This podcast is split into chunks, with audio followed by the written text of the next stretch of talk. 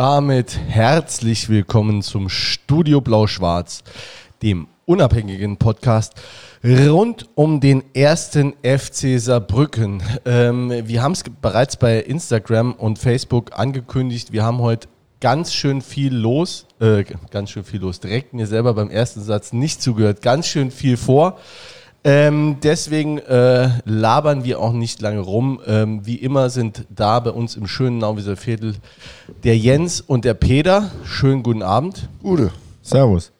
Und unser Gast live vor Ort ist der Jörg Rodenbüsch. Schönen guten Abend, Jörg. Hallo. Eine, wie ich schon eben gesagt habe, eine sehr äh, schöne, sonore Stimme. Äh, da freuen sich die Leute bestimmt. Ähm, du warst bis 2020 äh, knapp 20 Jahre lang Leiter des Fanprojektes Inwurf. 2018. Bis 2018? Ja. Echt? Stand in der SZ, stand das da nicht anders? Hat sich jemand darauf vorbereitet? Nee. Nee. Aber wir glauben es im Jörg mal. Ne? Ja, ich glaube es ihm auch mal. Also bist schon vier Jahre komplett raus. Also, was heißt? Mein letztes Spiel war äh, Relegationsrückspiel in München. Mai 18 war das, glaube ich. Da, das war aber ein krasser Abgang. Jo. Auf einmal alles mitgenommen. Ja, kein Wunder, dass du dann erstmal Abstand gebraucht hast. Das habe ich mir vorher so rausgesucht und habe gedacht, das wird ein, noch so ein schönes Highlight. Endlich mal wieder Aufstieg zum Abschluss, aber dem war nicht so. Und dann war das so ein Weg, den ich so gewählt habe. Aber ihr fragt ja noch einiges. Was machst du heute? Ja, heute bin ich stellvertretender Geschäftsführer der ABO Südwest GmbH, gemeinnützige GmbH, und bin dort tätig für, also mit tätig für unsere ganzen Einrichtungen der Jugendhilfe, stationäre Wohngruppen, Tagesgruppen, ambulante Hilfen, offene Jugendarbeit, Inklusionsprojekte. Äh, ganz spannendes Feld, weil es noch eine junge ähm, GmbH ist, die ist jetzt auch erst äh, zwölf Jahre alt. Und man kann da noch viel gestalten und formen und äh, viele junge, ich habe jetzt keinen Ohr mehr, kein Ding mehr auf dem Ohr, keine Nachricht, einen Sound. Ähm, aber ich rede mal weiter und viele ähm, Dinge gestalten kann mit neuen, jungen, engagierten Menschen, die äh, was vorantreiben können, die einfach brennen für das Thema, Menschen helfen zu können.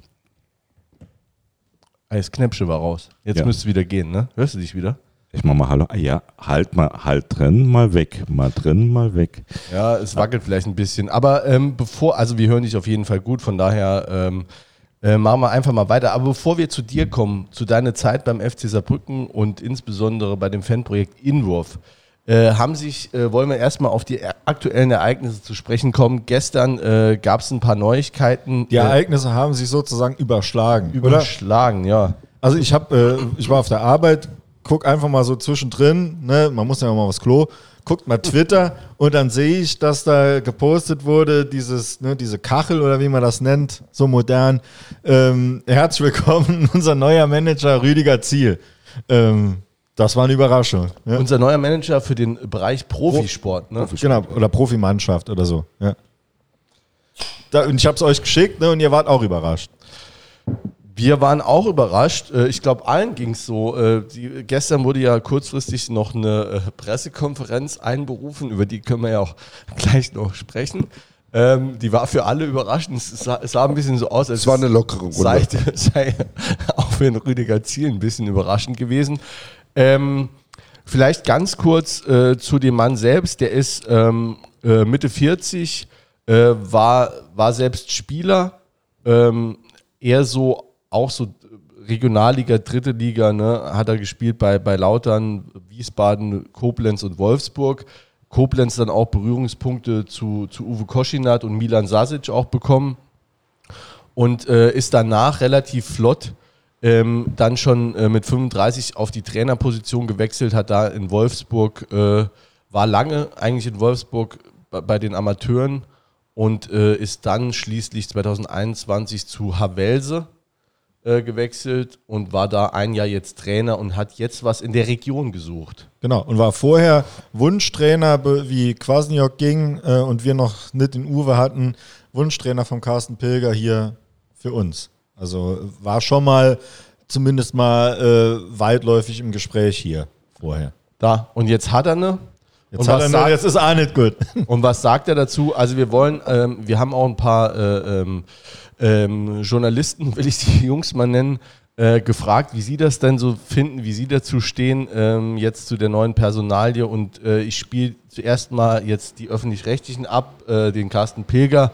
Und danach äh, äh, gehen wir sofort runter in den privaten Bereich und äh, dann spiele ich noch eine, einen O-Ton vom Dominik Rossi ab. Und dann werden wir gleich auch noch ein paar Worte dazu verlieren.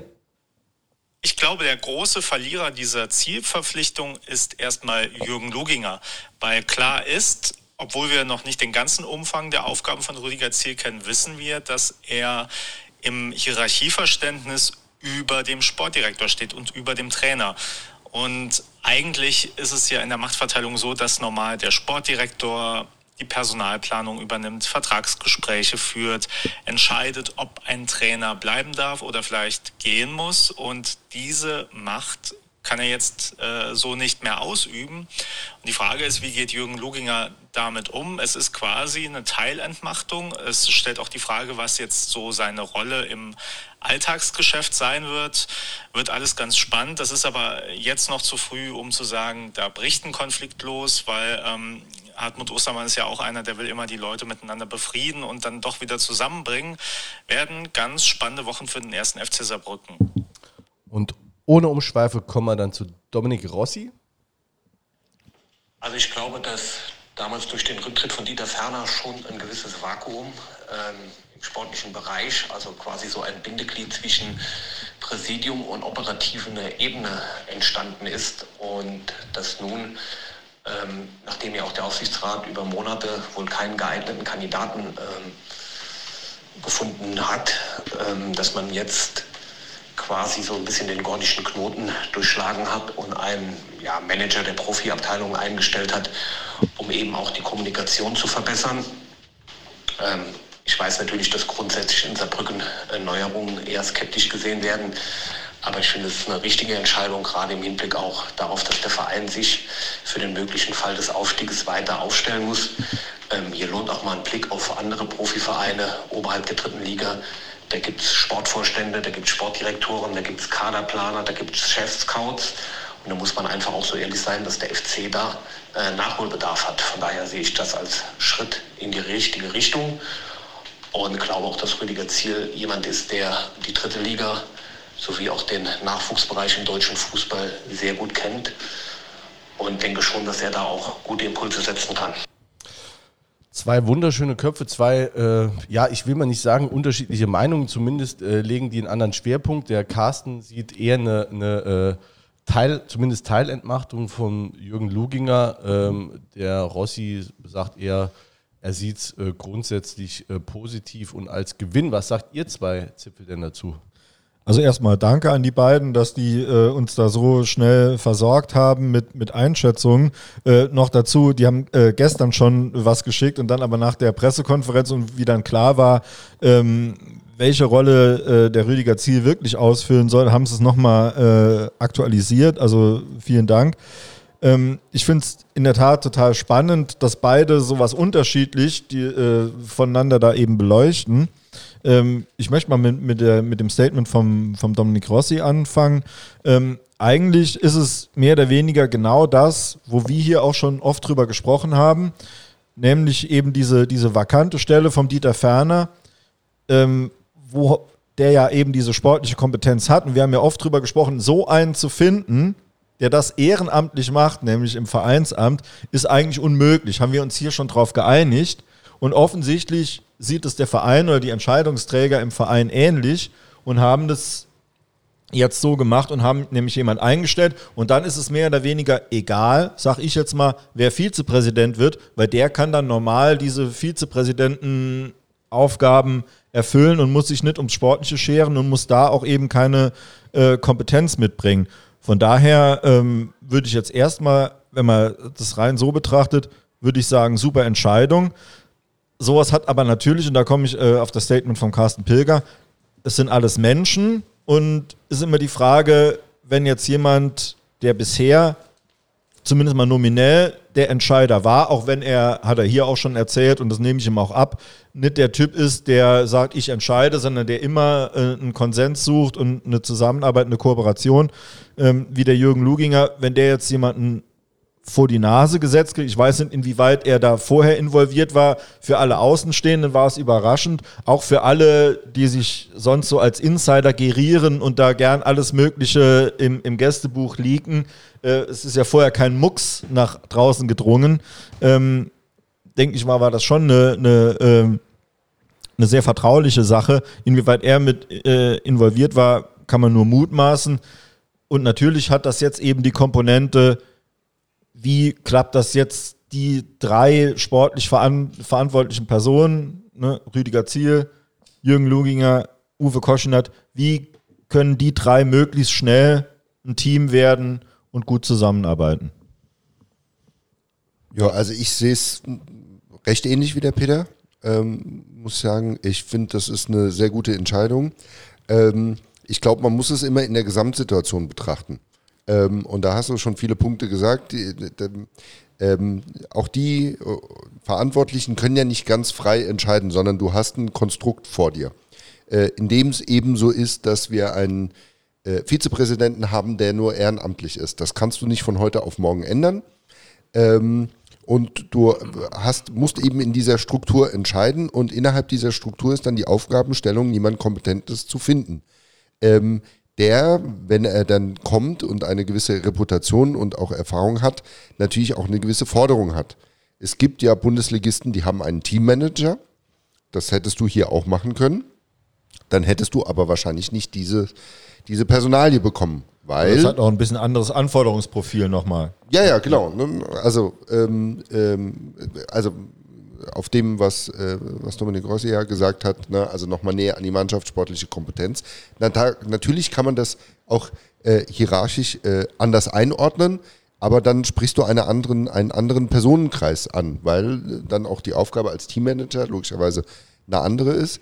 Ähm, wenn du aber sportliche Kompetenz dazu kommen willst, wenn du ein Anforderungsprofil hat, äh, hast oder ein, eine, eine Aufgabenstellung, die ja ähm, ähm, in der Pressekonferenz oder in dem Pressegespräch, glaube ich, haben sie es ja nur genannt, äh, ähm, dann so skizziert worden ist, ähm, dann brauchst du auch eine gewisse Entscheidungskompetenz. Ähm, und du kannst jetzt nicht neben dem Manager einen zweiten Manager installieren. Das geht nun mal auch nicht. Und auf Basis dessen musst du irgendwie entscheiden. Und ähm, worauf möchte ich hinaus? Ich widerspreche, dass da ein Konflikt am Horizont äh, schon lauert. Ähm, den kann es natürlich geben, aber da kommt es natürlich eben auch auf die handelnden Personen an. Und das ist natürlich jetzt mal äh, der erste Eindruck. Ähm, aber da ist jetzt äh, niemand gekommen, der einen gewissen Anspruch formuliert hat. Erlebt man ja in anderen Vereinen auch. Also wenn man beispielsweise einen Felix Magath äh, äh, verpflichtet, dann äh, gibt er sich im ersten Gespräch nicht mit, ja, ich will mich hier einfinden und will den Verein voranbringen, sondern er sagt, ich entscheide hier und ähm, äh, es obliegt mir, ob ich Entscheidungskompetenz abgebe oder nicht. Und den Eindruck hatte ich jetzt nicht. Ich bin froh. Ich finde, das ist, äh, das trägt zur Professionalisierung äh, bei und ähm, entspricht eigentlich ja meinem Herzenswunsch ähm, sportliche Kompetenz ähm, und Fach, auch Fachwissen im Jugendbereich, aber vor allen Dingen eben diese sportliche Kompetenz mitzubringen. Deswegen finde ich, das eine, eine gute Entscheidung und äh, äh, hoffe, dass die drei oder dann ja auch vier, ne, man darf ja auch den, den Geschäftsführer nicht äh, vergessen, auch wenn der mit dem sportlichen Bereich ähm, ähm, ähm, jetzt operativ nichts zu tun hat, aber da natürlich in viele Dinge auch eingebunden ist, dass die dann äh, gut äh, miteinander arbeiten. Ja, also ähm, ich stimme euch oder ich stimme, ich stimme euch da insoweit zu, dass wir die ganze Zeit sehr dünn besetzt waren äh, im sportlichen Bereich und wir haben es ja wirklich auch hier zigfach gesagt, dass äh, dass wir da schon noch jemanden bräuchten, haben da immer äh, einen Vizepräsident uns herbeigewünscht. Jetzt sagt der Rossi, okay, den hat der Aufsichtsrat hat ewig keinen gebracht, jetzt stellen wir jemanden ein. Man weiß ja auch nicht so genau, wie das gelaufen ist. Also ob der Verein jetzt aktiv jemanden gesucht hat für die Position oder ob das eher so war, dass sich der, äh, ähm, der Rüdiger Ziel da angeboten hat und man hat dann eben die Stelle geschaffen. Ähm, also Grundsatz bin ich komplett bei euch und sage, ich finde die Entscheidung gut. Es ist auch eine gute Personalie. Äh, ich meine dennoch, dass da Zündstoff drin liegt. Also die, die Pressekonferenz gestern war ja insoweit unglücklich, dass es schon, es war ja mal wieder äh, relativ schlecht kommuniziert. So, dann ist irgendwann Personal da, ne? sind alle überrascht und dann sagt man ja, Rüdiger, äh, setz dich mal hin, erläuter dich mal. Ähm, jetzt bimmelt die Johanneskirche da durch, ne, hinten im Hintergrund. Aber äh, müsst ihr mit zurechtkommen. Aber es ist ja, also, und da bin ich bei Carsten Pilger auch, es ist ja wirklich eine Entmachtung von Jürgen Luginger. Also ein Sportdirektor ist ja grundsätzlich Entscheidungsträger. Und in dem Moment, wenn, also das eigentlich qua Amt ist der Sportdirektor Entscheidungsträger. Es Und gibt andere, da gibt es noch einen Sportvorstand zum Beispiel. Ne? Und so, da sehe ich jetzt den Ziel am ehesten, ohne dass der jetzt so heißt. Ne? Ja, das wäre aber wieder Also so jetzt ein so bei, bei ne? Wolfsburg ist ja dieser, der Schäfer, glaube ich, Sportdirektor und der Schmatke ist Sportvorstand. So. Oder äh, bei äh, Leipzig, der Minzlaff und der hat jetzt immer noch keinen Direktor, jetzt will er ne, den Eber. Aber so, ähm, also das ist ja nicht ungewöhnlich. Obwohl der hat gerade vier, vier Leute bekommen. Das wird aber dann in der Satzung auch stehen, ne? Das müssen wir Sportvorstand so, ich glaube, die Elversberger haben, haben äh, zum Beispiel auch äh, Vorstand Marketing, Vorstand äh, Sport. Ja. Ähm, das wäre dann wieder so ein Ding gewesen, was man hätte länger vorbereiten müssen, man hätte es auch kommunizieren müssen. Also so, ich finde es schon relativ krass, auch für Jürgen Luginger einfach und Uwe Koschinat, wo jetzt einfach gesagt wird, okay, da sitzt jetzt einer, der Sportdirektor entscheidet es jetzt nicht mehr, ob Der guckt euch mal auf die oder Finger. eure Ja. Verträge äh, äh, äh, verlängert werden, sondern das entscheidet jetzt plötzlich ein neuer Dritter von außen, der mit dem Verein bisher noch gar nichts zu tun hatte. Ich meine, also wenn mir jemand jetzt vor die Nase gesetzt werden würde, würde ich sagen, gut, du warst, ne, man sagt, okay, das lief die ganze Zeit zwar gut, aber es ist sicher noch Verbesserungspotenzial noch da. Und ob dein Vertrag, lieber Julian, noch verlängert wird, das entscheidet jetzt dann auch demnächst äh, jemand anderes, den wir dann neu installiert haben. Und dann kannst du Brutsch ziehen oder du guckst dir den erstmal an, was das für einer ist. Ist der kooperativ? Was hat er jetzt für einen Führungsstil, wenn er ja offiziell ähm, dir äh, äh, vorgesetzt ist? Und äh, guckst einfach, dass du mit dem eine, eine gedeihliche Zusammenarbeit pflegst. Und so Aber schätze gut, ich, das- setz- schä- schätze ich den, den Luginger und den Kosching das schon ein. Ja, aber das heißt ja, dass, dass ihr davon ausgeht, dass die vorher nicht eingebunden waren. Das, ist halt die große ja Frage. so sein, nee, muss ne? nicht so sein. Ne? Also vielleicht, Aber ich glaube irgendwie schon. Ne? Also das ist einfach nur aus dem Bauch raus, aber ich denke, das war eine relativ einsame Entscheidung. Ja, aber das ist ja wie immer. Ich meine jetzt gar nicht, dass man beleidigt ist, wenn so, ne, muss, muss manche Sachen auch mal zur Kenntnis nehmen und mal sagen, okay, äh, vielleicht muss ich, mich, muss ich mich mal schütteln und dann, dann gucke ich eben, wie es läuft und versuche das Bestmögliche dann jetzt da rauszuholen. Aber es ist ja immer die Frage, wenn es gut läuft. Ne, wenn wir weiterhin jetzt auf, der dritten, ne, auf dem Tabellenplatz stehen, aber wenn dann äh, die, äh, ne, du arbeitest zu dritt, das heißt, es ist noch ein Koch dabei, der äh, was reinkippen kann, wo der Brei nachher nicht mehr so äh, äh, gut schmeckt. Und wenn dann noch einer am Schluss sagt, okay, jetzt entscheide ich es aber anders, also ne, das meine ich mit, dann ist da Zündstoff. ja, aber also da ist doch die, die- Hoffnung, dass es sowieso eine Abstimmung gibt. Ne? Also der hat ja jetzt nicht den, den Titel äh, Generaldirektor, also worauf will ich hinaus? Ne? Also äh, jemand, der in seinem Zimmerchen sitzt und ähm, dann Entscheidungen trifft. Ne? Also vielleicht versteht er ja seine Rolle auch eher als Primus inter pares, ähm, zu sagen, gut, ne, wenn wir hier irgendwie eine Entscheidung haben, wo es am Ende einer entscheiden muss, dann mache ich das, aber man will hier gemeinsam äh, äh, zu, einer, zu einer Entscheidung kommen, die alle mittragen.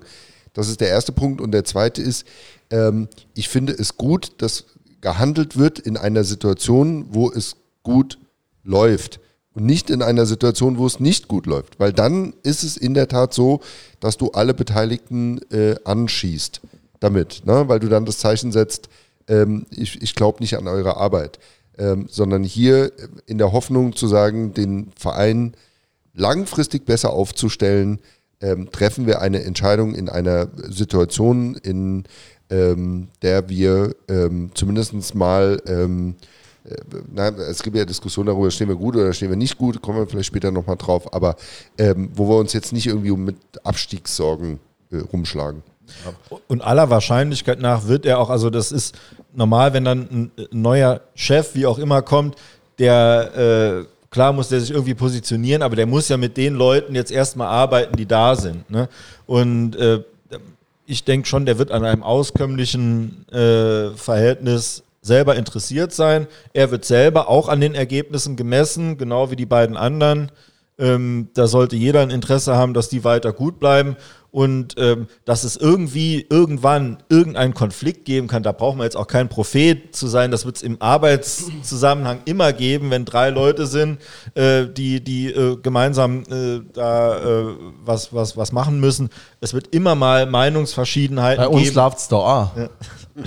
Und die Frage ist halt eben, und ich schätze niemanden so ein und schon gar nicht den Jürgen Luginger, dass der so eine große Eitelkeit hat, dass er einfach nur aus Prinzip, weil er nicht will, dass ein anderer irgendwie entscheidet, dass er dann da äh, wirklich einen Streit vom Zaun Nee, bricht. aber das eine ist ja die Frage, gibt es einen Streit? Die andere ist, die man vielleicht äh, äh, zur Kenntnis nehmen muss äh, als Fan, dass, dass da schon Signal gesetzt wurde, dass der Luginger, dass, dass dem, dass die Tätigkeit auf jeden Fall äh, im Präsidium nicht so begeistert aufgenommen wurde. Äh, Das, das würde ich nicht mal sagen. Gut, das, also der hat gesagt, er kommt, er kommt und will das Scouting verbessern, dass wir da noch Potenzial haben, okay. Dann hat er schon gesagt, du, das wird Mannschaft- ein, ein Jürgen Luginger überhaupt gar nicht abstreiten, dass wir so ziemlich in allen Bereichen ein Verbesserungspotenzial haben. Ja, nee, das, das Ne? nicht. Also- aber, dann, aber zum Beispiel jetzt so äh, Thema Verjüngung der Mannschaft, äh, die nächstes Jahr ansteht, das wäre ja erste Aufgabe vom Sportdirektor. Ne? Ja, Und bleibt es ja bestimmt auch. Ne? Ich denke, äh, alles in der Kooperation. Ne? Ja, und dann, aber wenn man zum Beispiel sagt, äh, äh, äh, die Kommunikation zum Präsidium muss verbessert werden, dann gab es ja offensichtlich irgendwo Kommunikations. Ja, aber die Frage ist immer, bei wem? Beim Sender oder beim Empfänger? Ne? Das heißt ja nicht, dass es am Luginger liegt. Ne? Vielleicht ne? ist der Draht einfach. Du, das ist. Jörg, als Außenstehender. Äh, Was sagst du denn zum Thema? Wir reden gerade über Fußball. Ja. Äh, äh, geht um den äh, äh, Verein, äh, Vereins. Aber du bist ja selber Geschäftsführer, Ja. du kennst dich auch mit Organigrammen und so aus. Jetzt einfach mal so drauf geblickt, wenn du gar nicht wüsstest, um was es geht, du siehst das Organigramm und da kommt jetzt diese Veränderung. Also tatsächlich ist es so, dass ähm, in der Entscheidungsebene man immer dran gehalten ist, sich Leute an die Seite zu holen, die Experten sind. Und, und das ist der Punkt, den ich jetzt mal positiv bewerte, dass das Präsidium entscheidet, ich brauche einen Experten, der im operativen Geschäft nicht tätig ist und da nicht auch im Tagesgeschäft abhängig ist, sondern der mir eindeutig vermitteln kann, was läuft da und dass ich dem glaube, dass er die Einschätzung hat. Ähm, eine Außerdem, den hatten wir mit Dieter Ferner hier. Und Genau. äh, Dieter Ferner, das war der Glücksfall, der hat es halt für den Verein gemacht in der Position, die er sie gemacht hat. Da ist ein Riesenvakanz. Das kann ein Jürgen Luginger aus meiner Sicht in der Organisationsstruktur gar nicht auffangen, weil er eine spezielle Rolle hat, indem er im Zweifelsfall beim sportlichen Misserfolg äh, auf der ähm, Entlassungsliste steht. Immer ein äh, eine Experte, der am Präsidium nahe ist, dem man die sportliche Kompetenz zuordnet, der kann unabhängig von dieser Geschichte dem Präsidium signalisieren, was los ist. Das kann ein Uwe Kochinat aus seiner Position nicht, das kann ein Jürgen Luginger nicht. Also die haben spezielle Aufgabenbereiche. Ich bin von meiner Ausbildung Soziologe, Organisationssoziologe. Der neue Chef sorgt immer für Verunsicherung grundsätzlich. Also das ist so. Also ob der, der jetzt aus dem internen Bereich kommt oder aus dem externen Bereich kommt. Wenn einer neu reinkommt, sorgt es für Unsicherheit. Wie verhält er sich? Was passiert mit meiner Rolle? Komme ich in Frage? Da hängt es davon ab, wie kommt man damit klar? Ich meine, die kennen sich ja auch aus dem Fußballgeschäft. Dann ist die Frage, wie ist es im Vorfeld kommuniziert worden? Was wissen die, was wissen die nicht?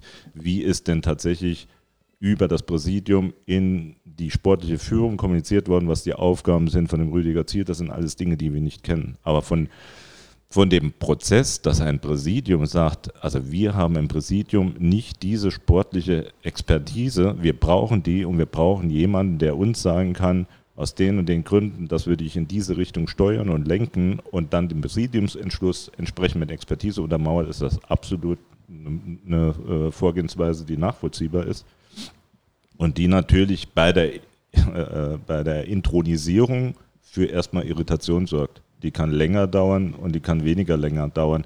Ist natürlich besser, wenn es sportlich stabil ist, als wenn man es in einer Krisensituation, dann kommen die Dynamiken im Fußball sowieso. Du hast dich, ähm, wir haben es eben schon mal kurz angesprochen, ja auch 20 Jahre an dem ähm, ähm, auch an dem Verein wahrscheinlich abgearbeitet. Äh, äh, hast du auch wahrscheinlich das ein oder andere Mal äh, ja, Sch Schwierigkeiten bei der Kommunikation gehabt, würde ich jetzt einfach mal vermuten. Ähm, aber wollen vielleicht mal zu den Anfängen ähm, kommen. Also das Fanprojekt wurde 2000, hast du gesagt, gegründet. Äh, wie ist denn dazu gekommen? Tatsächlich eher, glaube ich, durch einen, einen Zufall oder ein Missverständnis in, auf der Entscheidungsebene, dass mit dem Aufstieg in die zweite Liga irgendwie im Verein der, äh, der, der Glaube entstanden ist, man kann nur die Lizenz für die zweite Liga bekommen, dass ein Fanprojekt existiert. So, der waren sie wohl der Auffassung und haben gefragt, wer es machen kann. Also wir hatten damals, war ich beim Evangelischen Jugendwerk in Neunkirchen Fanprojekt ähm, gemacht bis äh, 95 also im Saarland hatte man gewusst, dass es sowas gibt oder gab und dass es einen Träger gibt. Und da wir das jetzt, äh, das unterstelle ich jetzt mal, also es wurde mir so kolportiert, ähm, da wir jetzt in der zweiten Liga sind, müssen wir schnell gucken, dass wir ein Fanprojekt haben. Das war eher die Position Zufall. Äh, und dann wurde an den äh, damaligen Träger Jugendwerk gefragt, wollt ihr das äh, mit uns umsetzen? So. Das war die, sagen wir, simple Ausgangslage. Also du hattest gar nicht mit, mit dem Verein direkt Kontakt, sondern dein Chef, wie auch immer, ist zu dir gekommen und gesagt, äh, der FC, die wollen das jetzt auch machen.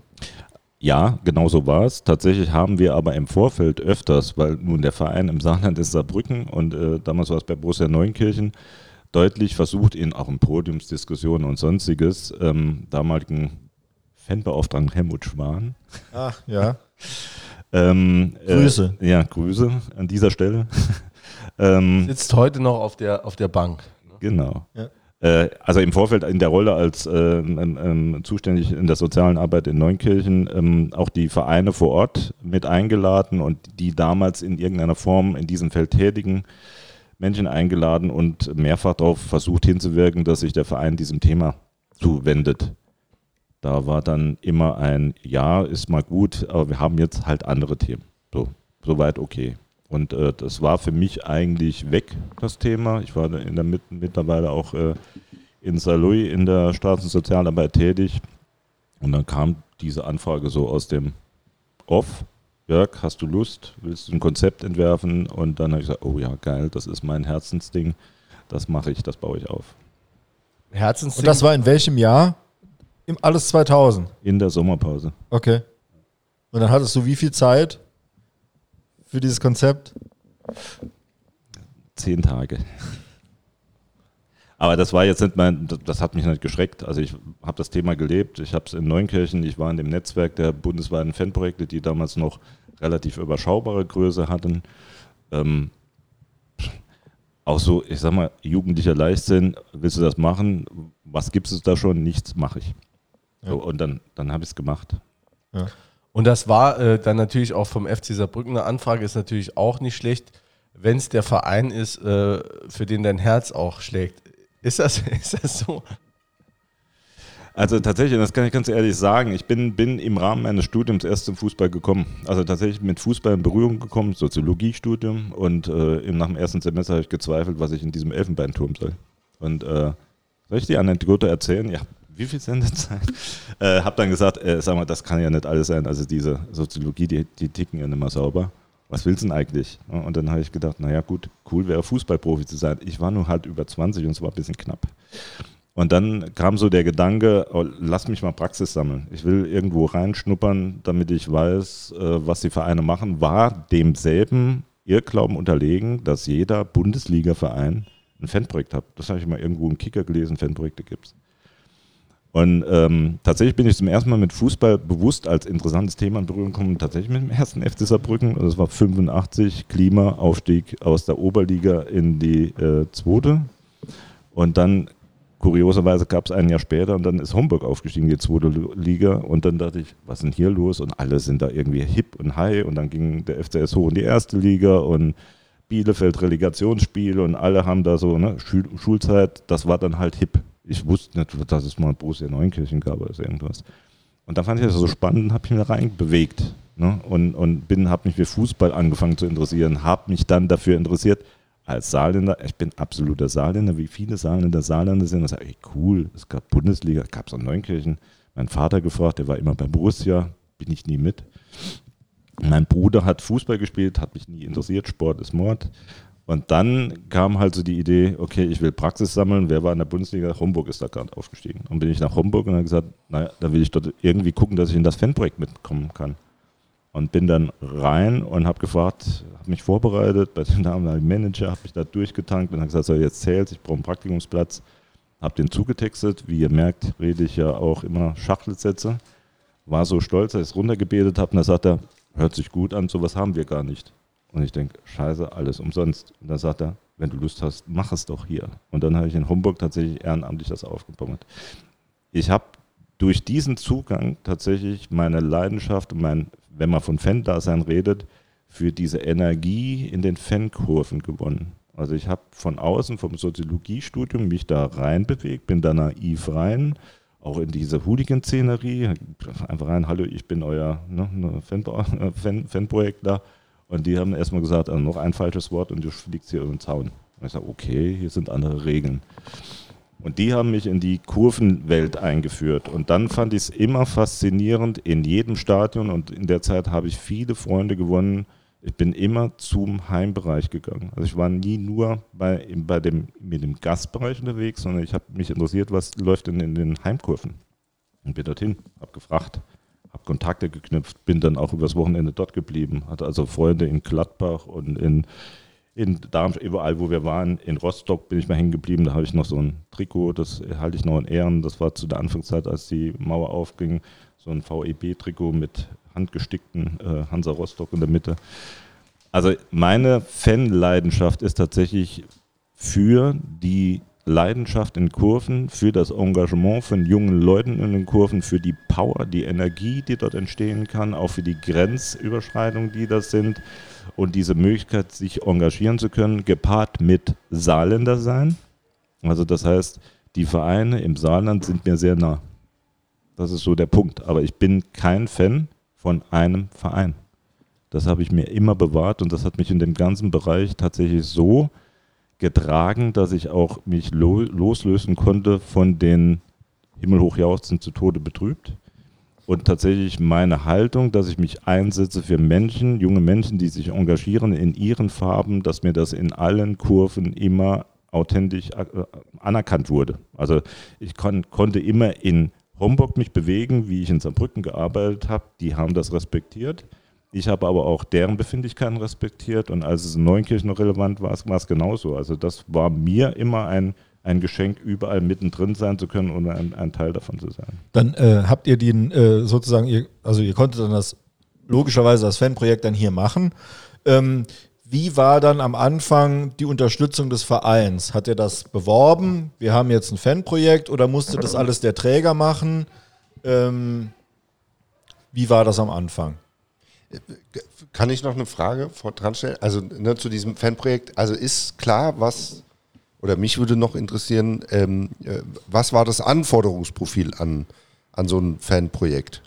Oder der Auftrag. Ja, oder der Auftrag, genau, danke. Ähm, es gibt einen gesetzlichen Auftrag. Das hat aber, war jetzt der Impuls für den Staat. Es gibt das äh, SGB 8. Äh, da steht auch offene Jugendhilfe drin. Das heißt, im weitesten Sinne ist das eine offene Jugendarbeit, wie es Jutz Försterstraße macht, im Kontext von, ähm, äh, in dem Fall, Jugendzentrum Stadion, äh, mit dem Auftrag für junge Menschen im Alter von bis äh, Hilfsangebote oder Bildungspädagoge. Ist, ist das 15 bis 27, stimmt das? Ach, frag doch lieber meinen Kollegen, der Paragraphen sicher ist. Okay. Aber du kannst, kannst, kannst mal nochmal das äh, Buch rausholen, das steht auch im Sachbericht. Ich bin ja. da echt ähm, bockig. Genau, aber also, bockig. Äh, ja, ja. was ich damit sagen wollte, also es geht auf jeden Fall über 18. Ne? Also es ja, ist nicht, genau. Also es äh, ist bis 27 im Gesetz geregelt, dass dort entsprechende Angebote gemacht werden die im bildungspädagogischen Bereich sind, äh, die im, im, im tatsächlich im Hilfebereich, im niedrigschwelligen Hilfebereich sind, Beratungsangebote sind, die ähm, sportpädagogische, kulturpädagogische Angebote machen und die vor allen Dingen ein Vertrauensverhältnis herstellen sollen, um in bestimmten Lebenslagen beratend tätig sein zu können. Das ist, sag mal, der Kernauftrag, den, ähm, äh, in dem Fanprojekte sich wiederfinden. Jetzt haben wir die besondere Umstand, das war aber 1990, als ich angefangen habe, noch nicht der Fall, äh, dass es einmalig für Deutschland ähm, das nationale Konzept Sport und Sicherheit gibt, das 1991 verabschiedet wurde, in dem die Regularien für die Einrichtung von Fanprojekten bundesweit einheitlich geregelt wurden. Das gibt es ja im ganzen föderalen Konstrukt für, für, für Jugendhilfe oder äh, diesen, in diesem Paragraphen nicht. Also jeder, jede Kommune geht damit, interpretiert das anders. Wir haben hier die Situation, dass ähm, damals, ich war in der Kaffeekirche in Neunkirchen, das war äh, tatsächlich offene Jugendarbeit, noch aus dem alten Kontext heraus. Ähm, das äh, Jugendamt Ottweiler, nee, Neunkirchen damals noch, das zu Ottweiler ging, hat gesagt, hey, in der Stadt haben wir echt Probleme. Die, die Kirchengemeinde dort vor Ort hatte den Umstand, dass ihre Teeküche, also die Jugendarbeit mit den äh, evangelischen äh, werdenden Kirchenmitgliedern, ähm, mehrfach von den Hooligans vor Ort auseinandergenommen wurde und dann entschieden hat, ähm, okay, wir wollen da jetzt nicht Fort Knox draus machen, sondern da scheint ein Problem zu sein, lass uns doch mal was entwickeln, Streetwork zu machen. Und in dem Kontext, die waren halt logischerweise bei Borussia Neunkirchen auch aktiv, wurde das auf den Weg gebracht, da gab es noch kein nationales Sport- und, äh, äh, und Sicherheitskonzept. Und daraus ähm, gab es aus verschiedenen Anlässen deutschlandweit Gründungen von Fanprojekten, einmal universitär, also man kam aus der Soziologie heraus und wollte wissen, was passiert eigentlich in den Kurven. Also macht man eine teilnehmende Beobachtung, wickelt daraus Projekte, ähm, guckt, dass man da auf was auf den Weg bringt. Andere Standorte waren Gewaltexzess, der tatsächlich gesagt müssen da was tun.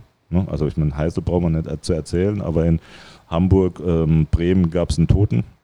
Das war ein Anlass dafür, Fanprojekte zu gründen. Saarbrücken unter anderem auch. War nie ein Thema tatsächlich bundesweit. Das, das ist dieser, Unbe ich nenne es den unbekannten Toten. Also glaub, so heißt auch der Elf-Freunde-Artikel. ja, genau. Ja. Ähm, das ist, ich habe das immer im Kalender geführt, dass man da irgendwas mal macht. Bin ich nie dazu gekommen. Das war einer meiner nicht erledigten Themen. Das steht bei uns noch auf dem äh, Tablett drauf, den Elf-Freunde-Redakteur, der sich mit der Sache auseinandergesetzt hat. Ich glaube, das war beim Spiel gegen Schalke 04 in den späten 80ern. Das da war ein DFB-Pokalspiel, wenn ich es weiß. Also der Atze hat das noch erzählt, der in dem 100-Jahre-Fanbuch dann auch äh, mitberichtet hat. Ähm, der ist tatsächlich durchgerutscht, dieser. Und das war ja nicht anderes von der Qualität her wie, äh, wie äh, Bremen-Hamburg. Tatsächlich haben wir in der Zeit aber auch Gewaltexzesse rund um die Stadien gehabt. Die haben wir ja schon seit Gott sei Dank seit Jahren nicht mehr. Also seit Jahrzehnten, Jahrzehnten nicht mehr. Ja. Ja, ne? Ähm, also wie ich angefangen habe, in das, also nur am Beispiel, wie ich angefangen habe, der Kaffeekirch, ähm, also dann hauptamtlich tätig. Ich glaube, in vier Wochen später gab es bei einem Kirmesspiel, man hat ja auch gesagt, Hooligans haben mit Fußball was zu tun, also in Kirberg, äh, Kerbrisch in Homburg, ähm, hat Hangard gegen Kirberg gespielt. Bei Hangard, Landesligaspiel, waren Hooligans aus Neunkirchen drin und bei Kirberg waren Hooligans aus Homburg drin. Und es gab, wie so ist, eine Szene auf dem Platz. Der Schiedsrichter hat nicht so nach ihrem Geschmack äh, gepfiffen. Es gab eine Rangelei auf dem Platz, rote Karten und äh, hier eine Backpfeife. Und dann gab es im Nachgang tatsächlich ähm, die Situation, dass es einen Schusswaffeneinsatz gab. Es gab einen Oberschenkel-Steckschuss und einen Bauch, nee, Bauchsteckschuss und Oberschenkel-Durchschuss. Das wurde in der Saarbrücker Zeit im Lokalteil kurz notiert erwähnt. Stellt euch das mal heute rund um ein Spiel vor, was hier los wäre. Ja, heute reicht ein Becherwurf auf den, äh, auf den Mannschaftsbus vom, vom, von Braunschweig, um Gewaltexzesse herbeizuschreiben. Ähm, ja, so, äh, also ich glaube auch die Feindschaft zwischen Homburg und Neunkirchen ist auch äh, relativ lange so in den 90ern noch gelebt worden, soweit ich mich da äh, erinnern kann. Aber so grundsätzlich ist das so, ähm, also erstmal danke für die Antwort. Ne? Bei einer so langen Antwort, finde ich, kann man sich auch mal bedanken. Äh, ist, es, äh, ist es ja so, also quasi ein Fanprojekt richtet sich ja an junge Leute, die, also die schon irgendwo ja abfangbar sind. Ne? Also halt, die stehen im Block. Ne? Das heißt, du, ihr fangt gezielt Leute ab und sagt, okay, da gibt es ja verschiedene Sachen. Die sind vielleicht politisch aktiv oder wollen es sein, äh, normal, also gesellschaftspolitisch, vereinspolitisch, wollen sich da ausleben in der Kurve also alles, was Jugendliche machen und treffen sich dann halt, äh, in, in dem Fall ist das ja ein Treffpunkt, ein zufälliger Treffpunkt beim FC und da äh, äh, müssen wir rein und denen ja was eigentlich machen. Anleiten ja nicht, sondern ne, was, was, ist, was ist da die Idee? Also ne, ihr, du hast jetzt gesagt, ihr guckt es von außen an mit dem, äh, äh, soziologischen Ansatz und äh, dann schafft ihr Angebote oder Also tatsächlich ist es so, wenn ich da reingehe und sage, guten Tag, ich bin der Sozialarbeiter, kriege ich gezeigt, wo der Ausgang im Stadion ist. Ähm, ähm, man muss, also rund um den Fußball gibt es immer tausend Anlässe, um als Vermittler aufzutreten. Und das ist eine der Kernaufgaben im Fanprojekt, Vermittler zu sein, ohne sich aufzudrängen. Also nicht zu sagen, ich bin dein Vermittler, nimm gefälligst meine Vermittlung in Anspruch, sondern zu sagen, ich mische mich ein. Daher auch so dieser Inwurfname, das war auch so die Idee, ne? Einwurf, einmischen steckt da dahinter. Ähm, in der Regel gehst du, musst du mit der Haltung reingehen, ich rede ein Jahr lang übers Wetter oder in dem Fall über, ob äh, Kalle von rechts besser oder mehr über die Außen spielt oder sonstiges. Du bist dabei und ähm, eine Frage, die ich mal irgendwann vom Jugendlichen hatte, sag mal, was machst du da eigentlich beruflich? Also das ist halt das Ding, du bist in der Freizeitwelt drin und du müsst da mitschwimmen, ohne tatsächlich alle sagen wir, typischen Abläufe in der Kurve mitzuleben. Also du bist dabei, du bist irgendwie ein Einzelgänger-Typ und äh, bietest dich als Mittler an und suchst dir dann, musst dir ein Netzwerk aufbauen, dass du in konkreten Situationen auch mit vermitteln kannst. So, und dann musst du zulassen, dass die Leute dich akzeptieren. Also wenn du dich mit einzelnen Leuten der Kurve streiten kannst, dann hast du es gepackt. Weil dann sind, ist den wert, sich mit dir auseinanderzusetzen. Ansonsten sagen die, verpiss dich. Ja. Was war so der erste Moment, wo du gedacht hast, so, das greift jetzt? Weil, wie du, wie du gesagt hast, das braucht ja einen Vorlauf.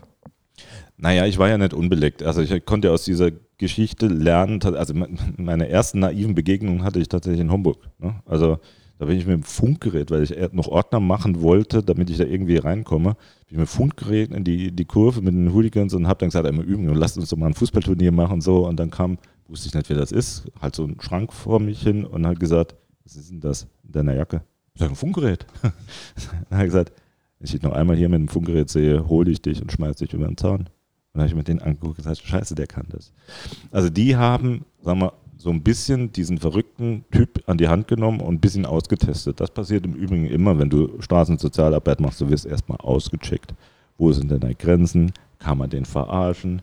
Äh, ne? Also was kann man mit dem machen? Ne? Ähm, das passiert, da darfst du nicht vor zurückschrecken. Ma manchmal hast du Glück. Also die sind dann auch hingegangen und haben gesagt, äh, da, wir haben ein Getränk für dich.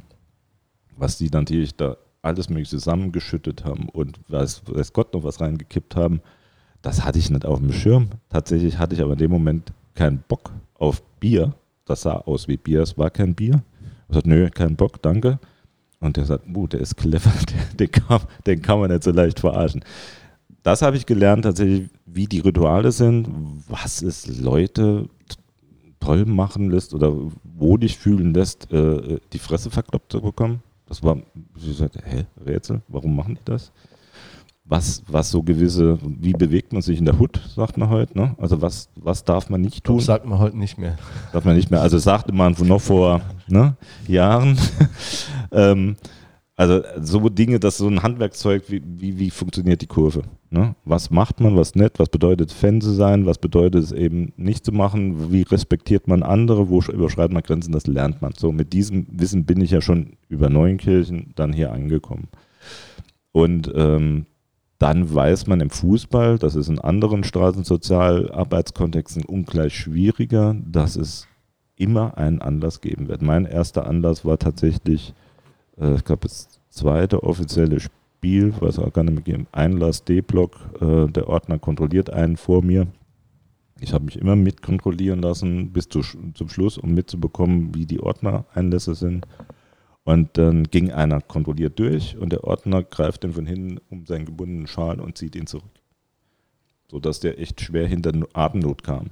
Und dann habe ich mich, echt, wir hatten zum Glück einen Arbeitsausweis, damit kann man sich schon mal legitimieren, kann man sich wichtig machen. Ne? Das hätte auch der ADAC-Ausweis sein können, ist ja egal. Und er sagte, was machen Sie hier? Uff, ne?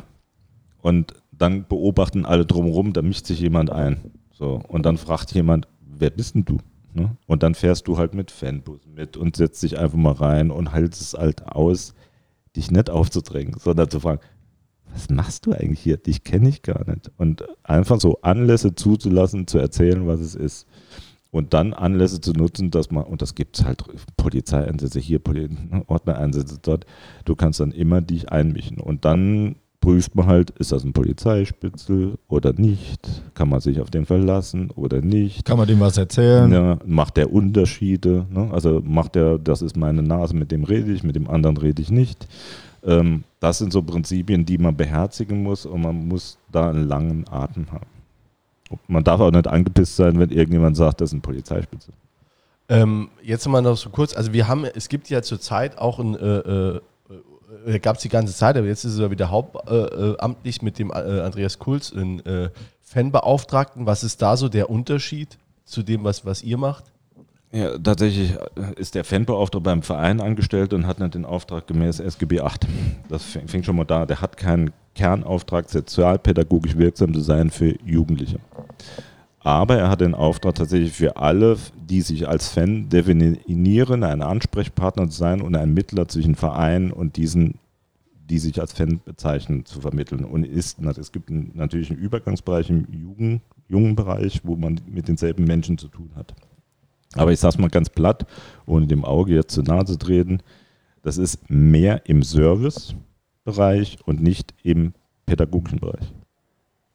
Da gibt es natürlich Wechselwirkungen, je nachdem. Also es gibt einige Vereine, die bewusst an dieser Stelle auch Sozialpädagogen einsetzen, weil das für die in, die aktive Fanszene ist in der Regel die junge Fanszene. Und äh, Fanprojekte haben per se den Auftrag, junge Menschen zu identifizieren. Es fällt einem mitunter schwer, wenn man Fanprojektarbeit macht, außerhalb der Ultraszene auch noch andere zu identifizieren. Die gibt es natürlich. Ne? Also die sind ja sehr vereinnahmt, Ultras. Also, und die fallen auf. Also das ist der Punkt. Aber das ist der Auftrag, tatsächlich immer die Augen offen zu halten. Gibt es Junge im Stadion, die man ansprechen kann, denen man Angebote machen kann, die man begleiten kann, wo auch Eltern sagen können, ey, ich habe gehört, bla, bla, bla, mein Junge will jetzt auswärts fahren. Und dann äh, können Sie mal einen Blick drauf wirken. Dann habe ich gesagt, das kann ich gern mit ihm besprechen, aber er muss dem auch zustimmen. Ich bin nicht hier der, der äh, Lehrer, der das macht. Und ähm, lassen Sie uns das so mal gemeinsam besprechen. Also so Vertrauensverhältnisse herstellen, ohne über den Jugendlichen hinwegzugehen. Bist du dann eher äh, ähm, als Fanprojektler, äh, ähm, ich sag mal, Anwalt der Fans? Also, weißt du, wie ich die Frage meine, ne? Ja, das ist auch so, eine, so ein Beispiel, wo man es manchmal benennt. Also wir sind Anwalt der Fans, also im weitesten Sinne Übersetzer also sind Übersetzer zwischen den Welten, Vermittler und dann in der Rolle auch Anwalt. Also wir übersetzen anwaltlich deren ähm, Motivation. Also ihr, erklär, ihr, erklärt auch, du hast ja eben auch gesagt, der Fanblog, das ist ja auch das Schöne, ist ja auch ein Ort für, für Chaos, um das mal auszuleben, um äh, äh, auch für Grenzüberschreitung. Ich glaube, den Begriff hast du eben genannt. Also du erklärst dann auch eine, eine, eine Grenzüberschreitung und kannst die auch ja, nachvollziehen. Ja, also wir können in Deutschland echt froh sein, dass wir immer noch diese Freiräume haben, wo junge Menschen sich relativ selbst definieren können und Räume besetzen können. Das impliziert natürlich immer Grenzüberschreitung. Jeder, der sich annähernd noch an seine Jugend erinnert, äh, man rebelliert gegen die bestehenden Rahmenbedingungen. Dass wir das tatsächlich bewahren konnten bei der ganzen Kommerzialisierung des Fußballs, dass wir die Stehplätze erhalten haben in Deutschland, ist ja unter anderem auch ein Engagement aus den äh, frühen 90ern und sonstiges. Die kommen ja sogar nochmal zurück, jetzt die. Ja, die kommen nochmal zurück. Also ja. tatsächlich, es haben ja viele Szenen, also die Eng, ich meine, dass, dass, dass die englischen Fans in den, wie ich angefangen habe, das Maß aller Dinge waren und danach, wie ich nochmal zurückgekommen bin, äh, plötzlich Ultras da waren und sich nach Süden orientiert haben und die Engländer hierher gekommen sind, um nochmal Fußball zu erleben. Das ist ja so eine Besonderheit und die Stehplätze sind aus mehreren Gründen gesellschaftlich wichtig. A, dass Jugendliche dann Zugang haben, dass aber auch Kurven von Jugendlichen gestaltet werden können, eigene Formen der, sagen wir, der Mitgestaltung vorangetrieben werden, Engagement, Leidenschaft ähm, ähm, in, in möglichst freien Raum. Also das ist ja zunehmend verloren gegangen auf der Straße draußen. Also die Regeln, die überall sind, dass äh, Eltern äh, schon straffällig werden können, wenn sie Kinder im Kindergarten, also im Schulalter, alleine bis zur Schule laufen lassen, was zu, jetzt zu dem versicherungstechnischen Problem halt einmal führt, aber zum anderen auch dazu führt, dass jedes, jeden Morgen, wenn die Kinder zur Schule kommen, die SUVs die ganzen Straßen blockieren, weil man natürlich nicht mit der Hand an die Schule geht, sondern mit dem Auto an die Schule fährt. Ähm, diese ganze Freiräume, Leben zu erlernen, sind ja zunehmend eingeschränkt mit dem Hintergrund, man möchte es möglichst sicher machen. Das ist halt so eine äh, Geschichte, die dann verloren geht unabhängig davon, dass man in irgendeiner Wald und Wiese dem Bauer den, die, das Feld kaputt trampelt und der mit wild wucheln, äh, äh, wackelnden Armen hinter einem herläuft und sagt, das machst du aber nicht nochmal. Das ist alles durchreguliert und es wird durchpädagogisiert tatsächlich. Also, dass, dass dann Leute hingehen und sagen, ey, ich spiele nur Ball, pass mal auf, wir brauchen Schiedsrichter. Es brauche 20, 5, ob die eine Mannschaft 25 oder die andere 21 oder 11 hat, braucht doch die Regeln das untereinander. Und dieser Anspruch, alles tun und handeln durchzuregulieren, das ist halt eine Situation, wo sagen wir, Straßensozialarbeit versucht, Freiräume mitzuschaffen, dass man die dahin motiviert, selbstständig tätig zu werden und die den Rücken verhält. Also Anwalt zu sein oder Vermittler, was, was tun die da? Und in Kurven, das ist ein Freiraum, der einfach per se noch erhalten ist. Es ist tatsächlich noch ein, ein Reservat, das es gibt in Deutschland. War dir das von Anfang an eigentlich klar, dass es nicht nur am Wochenende äh, bei Auswärtsfahrten dann den ganzen Tag ist oder am Wochenende dann halt rund ums Spiel, sondern dass sich das durch die ganze Woche dann auch zieht, auch dann deine Aufgabe? Ja, ja, klar, natürlich. Also das Kerngeschäft ist natürlich die Begleitung zu den Spielen, weil sonst, wenn du nicht regelmäßig dabei bist, weißt du nicht, warum Karl jetzt mit Max Stress hat plötzlich und wer wessen Freundin jetzt ausgespannt hat oder, oder, oder. Das kriegst du ja nur mit, wenn du, du akzeptiert wirst, mitfahren zu dürfen. Das ist ja nicht ein Anspruch, den du hast, sondern du darfst mitfahren. Ähm, deswegen ist das das Kern, das ist die Beziehung. Du musst immer wissen, was passiert, was sind gerade die Themen übergeordnet oder zwischen den Leuten. Und unter der Woche musst du alles andere vor- und nachbereiten und, und, und äh, abstimmen. Also quasi Nachspielbesprechung, Vorspielbesprechung äh, mit Kollegen vor Ort dich austauschen, was läuft, äh, Netzwerkgespräche machen, um gewisse Prozesse vorzubereiten, Kommunikation vorzubereiten, immer wieder Ansprechpartner da konstruktiv zu nerven, dass sie sich mit dem Thema auseinandersetzen müssen, ohne selbst beleidigt zu sein, wenn sie sich zum hundertsten Mal als Fanclub-Vorsitzenden betrachten. Das sind halt immer Dinge, die man, die man angehen muss und das bedeutet viel Arbeit unter der Woche. Okay. Dann, ähm, wenn wir jetzt nochmal äh, an, an, an Anfang nochmal zurückgehen, also das Fanprojekt läuft jetzt was, was waren denn dann so, Schritte in der, in der Etablierung oder auch in dem Wachsen? Das ist ja auch äh, über, die, über die Jahre auch äh, erheblich gewachsen. Wann habt ihr zum Beispiel die Villa Blau-Schwarz gekriegt? Habt ihr die von, von Anfang an, ich glaube, nicht gehabt, oder?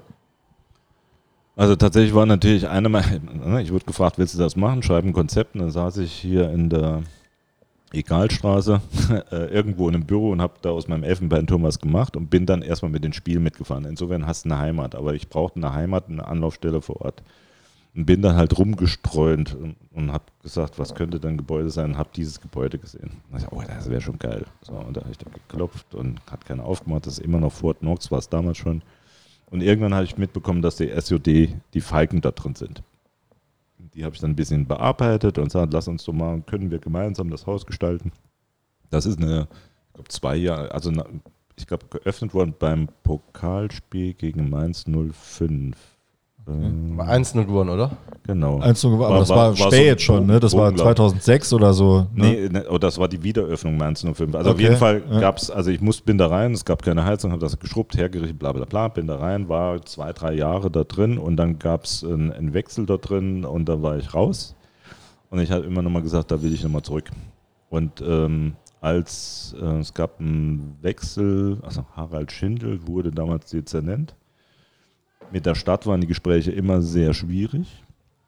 Und der hat mich dann angefragt, ich hätte gehört, da gibt es ein Fanprojekt, will ich mal hören. Da habe ich gedacht, das ist halt etwas, immer wieder erzählen, was das macht. Auch hingehen, auch mit deinen Vorteilen. Oh, was will der jetzt nochmal? Die Stadt ist schwierig, ne? Mhm.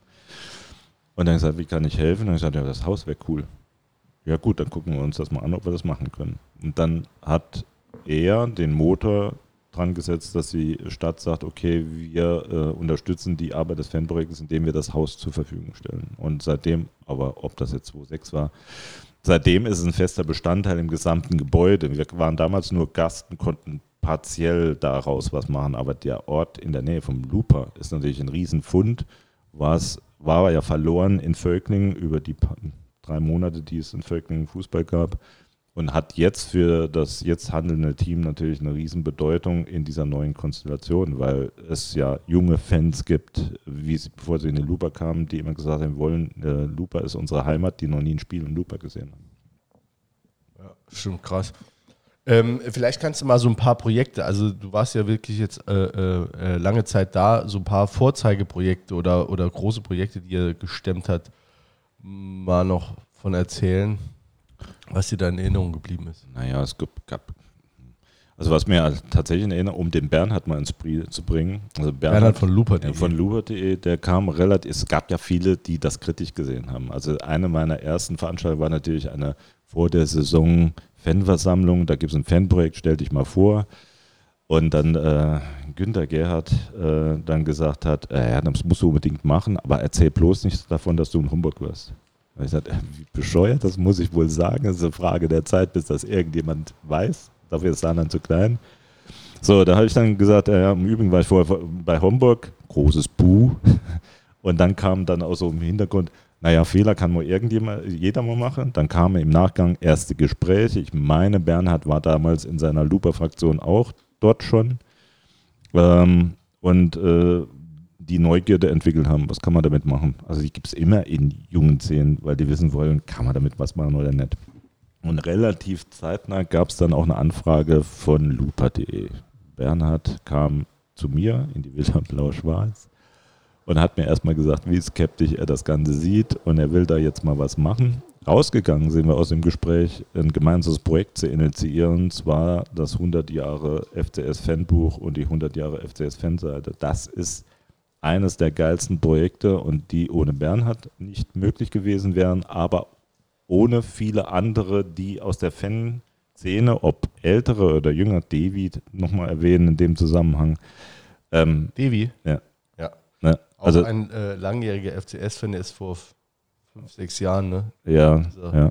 Leider verstorben. Ne? Äh, also Gerlinde hatte ihren Anteil dran. Ähm, es gab echt ganz geile Prozesse, das auf den Weg zu bringen, her von dem 0815, ich meine, wer, wer damals die 100-Jahr-Feier mitbekommen hat vom FCS, wow, also sauber versemmelt ähm, und immerhin gab es dieses Fanbuch. Und das war echt ein Fund. Oder Kann sich jeder glücklich schätzen, der es daheim im Regal stehen hat. Ich habe es nämlich, äh, gab es damals in der äh, ja, gar nicht mal so kleinen Auflage, aber war dann doch relativ schnell vergriffen, nur in ausgewählten Geschäften.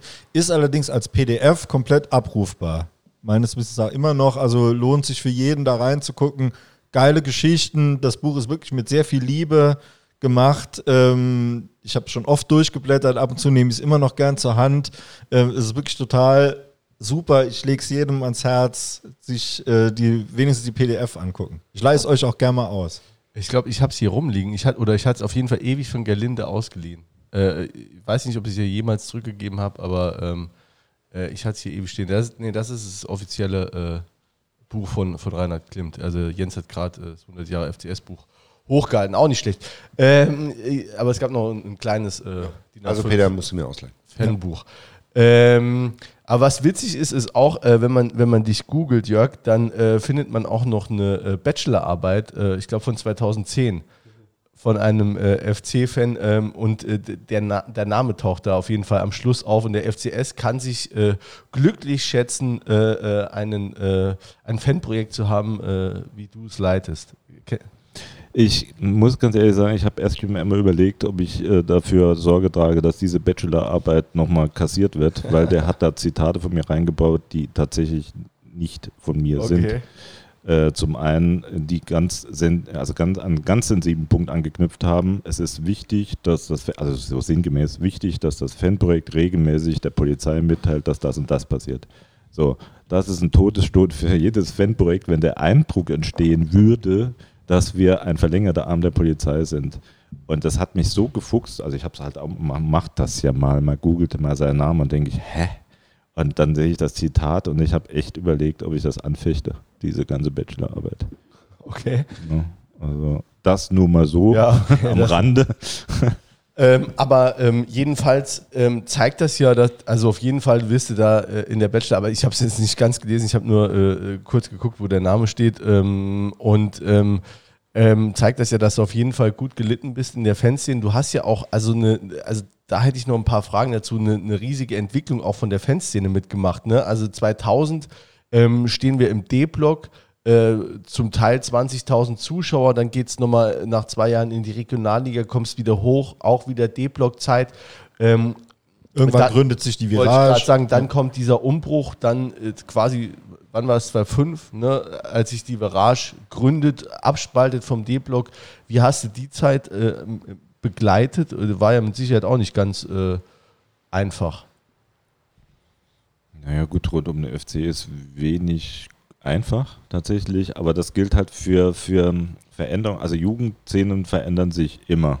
Also ich bin Vermittler, Ansprechpartner für alle und habe versucht, in dem Zusammenhang Ansprechpartner für alle zu sein. Also das, was damals aus der Virage sich entwickelt hat, hat natürlich Spannungen in der ganzen, im ganzen Stadion ausgelöst. Unabhängig davon, dass die alte Hooligan-Szene und die Hells Angels mal ab und zu nochmal vorbeikamen und sagen, übrigens, wenn hier was läuft, wir regeln das.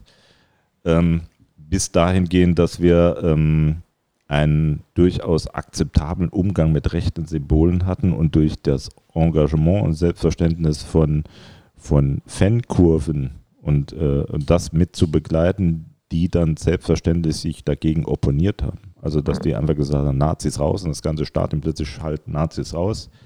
Aus so einer jungen neuen Kurve war ein Riesenfund. Der Verein war da selten empfänglich für diese Besonderheiten. Und das immer wieder zu kommunizieren, zu vermitteln, Ansprechpartnern im Verein zu erklären, was die Aufgabe ist, ähm, dass es wichtig ist, wenn sich Jugendliche neu definieren in einem Stadion, das recht groß ist und ein Block halt leer ist, dass man denen diesen Raum gestattet, äh, dass man das nicht als ähm, als Gegenopposition hat, sondern dass es ein Pfund ist, dass man diese Welten zulässt, dass man miteinander fördert. Das war immer ständig und das war halt in, in Saarbrücken, jeder, der irgendwie guckt, das Miteinander ist jetzt nicht die Priorität eins. Also so diese, dieses Misstrauen, das rund um den Verein in meiner aktiven Zeit immer präsent war. Äh, Gegenüber der Fanszene. in der, äh, aber drumherum, also, äh, also auch in der Vereinsführung, also dass eine, eine, äh, Veröffent also eine, Verkündung von einem Rüdiger Ziel, ohne dass irgendwas durchsickert kommt, spricht eigentlich für eine qualitative Verbesserung für den Verein. Dafür stand auch ein Dieter Ferner. Also da war, wenn Dieter Ferner hat mitunter dafür gesorgt, dass, dass gewisse Sachen einfach dort bleiben, wo sie hingehören. Und der Dieter Ferner war der Kid in diesem Verein. Dieter Ferner war auch einer der wenigen Ansprechpartner beim Verein, wo ein offener Zugang war mit zwischen Fanprojekten und Dieter Ferner. Auch vertrauliche Gespräche stattgefunden haben. Auch ein Jürgen Luginger. Ähm, bei anderen bin ich da immer wieder vor die Wand gelaufen. Aber das heißt nicht, dass ich sie in Ruhe gelassen habe. Also ich habe immer gesagt, hallo, im Übrigen müssten wir mal drüber reden. Wie siehst du jetzt die Entwicklung ähm, in den letzten Jahren äh, in der Fanszene im Blog? Gut, in den letzten vier Jahren weiß ich es nicht mehr, weil ich nicht mehr da bin. Ähm, also so von mit Abstand und mit, mit so einer eigenen geprägten Vergangenheit glaube ich, dass es insgesamt sich in die richtige Richtung entwickelt. Also dass dieses so dieses Pflänzchen, wir vertrauen und wir wollen gemeinsam was gestalten und jeder mit seiner Eigenart was beitragen kann und das weiterentwickeln kann, dass das eine qualitative Veränderung hat. Das ist aber immer noch aus meiner Sicht eine recht fragile Geschichte. Ich finde auch so, euer Podcast ist einfach so eine Sache, die zu der Zeit, wenn, wenn irgendjemand, wenn es damals das Thema gegeben hätte aus der Fanszene, ich versucht hätte mit zu fördern und das entsteht ja, also solche Sachen oder dass ein Carsten Pilger sich in diese Richtung entwickelt oder andere sich engagieren, dass ein Michael Palm den Weg gewagt hat in diese Aufsichtsratssituation und es mit einer gewissen Beharrlichkeit weiterentwickelt hat, dass der Verein gelernt hat, dass das nicht ein Problem ist, andere Meinungen zu haben, sondern dass es ein Wert ist, Vielfalt zu haben, das ist eine qualitativ positive Entwicklung. Und das kann man so konstatieren. Das ist aber im Fußballgeschäft natürlich immer eine fragile Nummer. Und in Saarbrücken glaube ich, dass es schon noch seine fünf Jahre braucht, bis dann eine Stabilität ist ähnlich wie, wie ein Fanprojekt. Ich kann ein Jahr reingehen und ich habe überall das Gefühl, äh, dass ich gut ankomme und äh, mache einen Fehler und dann bin ich wieder dreiviertel Jahr zurückgeschmissen. So ähnlich ist es, auch wenn es jetzt gut läuft, sollte man sich nicht darauf verlassen, dass es stabil gut läuft, sondern man muss die Ernsthaftigkeit, sich zuhören zu wollen und miteinander auch zu streiten, weiter pflegen, wenn das gewahrt wird. Und das Präsidium macht ja auch den Eindruck, dass sie das zulassen und andere, dann hat der Verein eine gute Perspektive. Ähm, also ich habe eben schon mal gesagt, ich weiß nicht, ob es im Podcast war oder im, Vor, äh, äh, im Vorgespräch, ähm, dass wir einige Nachrichten bekommen haben, unter anderem auch von Maiko Palm, äh, der sich sehr lobend geäußert hat, auch sonst äh, äh, ein paar Stimmen aus der aktiven Fanszene, die sagen, oder beziehungsweise das Zitat von Maiko Palm war dann, äh, ähm, wir sollen dich mal fragen, wie du es geschafft hast, eigentlich immer äh, zur richtigen Zeit am richtigen Ort zu sein, egal wo und was passiert ist. Im richtigen Moment kam Jörg Rodenbüsch um die Ecke. Routiniertes Stellungsspiel. also, also, keine Ahnung. Ähm, es ist ja schön, dass der Eindruck entstanden ist. Also, äh, ähm, also man kann tatsächlich vieles antizipieren. Das kann man, das ist so Gefühlssituationen. Also gerade bei so Spannungsfelder, dann hat man so ein Gespür dafür, da ist irgendwas und bewegt dich mal in der Ecke, ohne halt ständig als der Kontrolleur rumzulaufen, misch dich ein, sei dabei, sei mittendrin, sei nicht so, das mag vielleicht so ein, so ein Gemisch sein, aber ähm, ja, aber der, Michael Palm ist ja auch, ich glaube, einer, der, der in den letzten vier Jahren die Fanszene gekommen haben, fragt mal, wer Rotenbücher ist, dann machen die, hä? Also das ist ja einer, der mit dem Fanprojekt mitgewachsen ist, mit der Veränderung Virage Est aber gerade das ist ja was, ähm, wenn man guckt in, in der sozialen Arbeit oder in der Projektarbeit, oft steht und fällt es mit, mit den handelnden Personen, in, in, in dem Fall jetzt konkret mit dir. Und hier ist es ja aber gelungen, dass die handelnde Person gewechselt hat und trotzdem das Ganze weiterläuft. Es ist keine Selbstverständlichkeit. Hast du da eine, eine Erklärung oder eine, eine Einschätzung noch dazu? Naja, die zwei, die, ihr solltet sie mal einladen. Ne? Also die zwei, die jetzt äh, Inwurf machen, haben ihr eigenes Profil, ihre eigenen Ideen. Äh, das muss man lassen. Also die sollen ja nicht ein Museum verwalten, sondern die sollen ihre eigene Idee, wie sie diese Arbeit umsetzen. Ich halte es für wichtig, dass gerade in der Jugendsozialarbeit man auch diesen Generationswechsel hinbekommen kann. Die Chance hat man mir gegeben. Ja? Das muss man einfach so sehen. Das ist ja nicht selbstverständlich. Also meinen Job muss man ja irgendwo auch haben.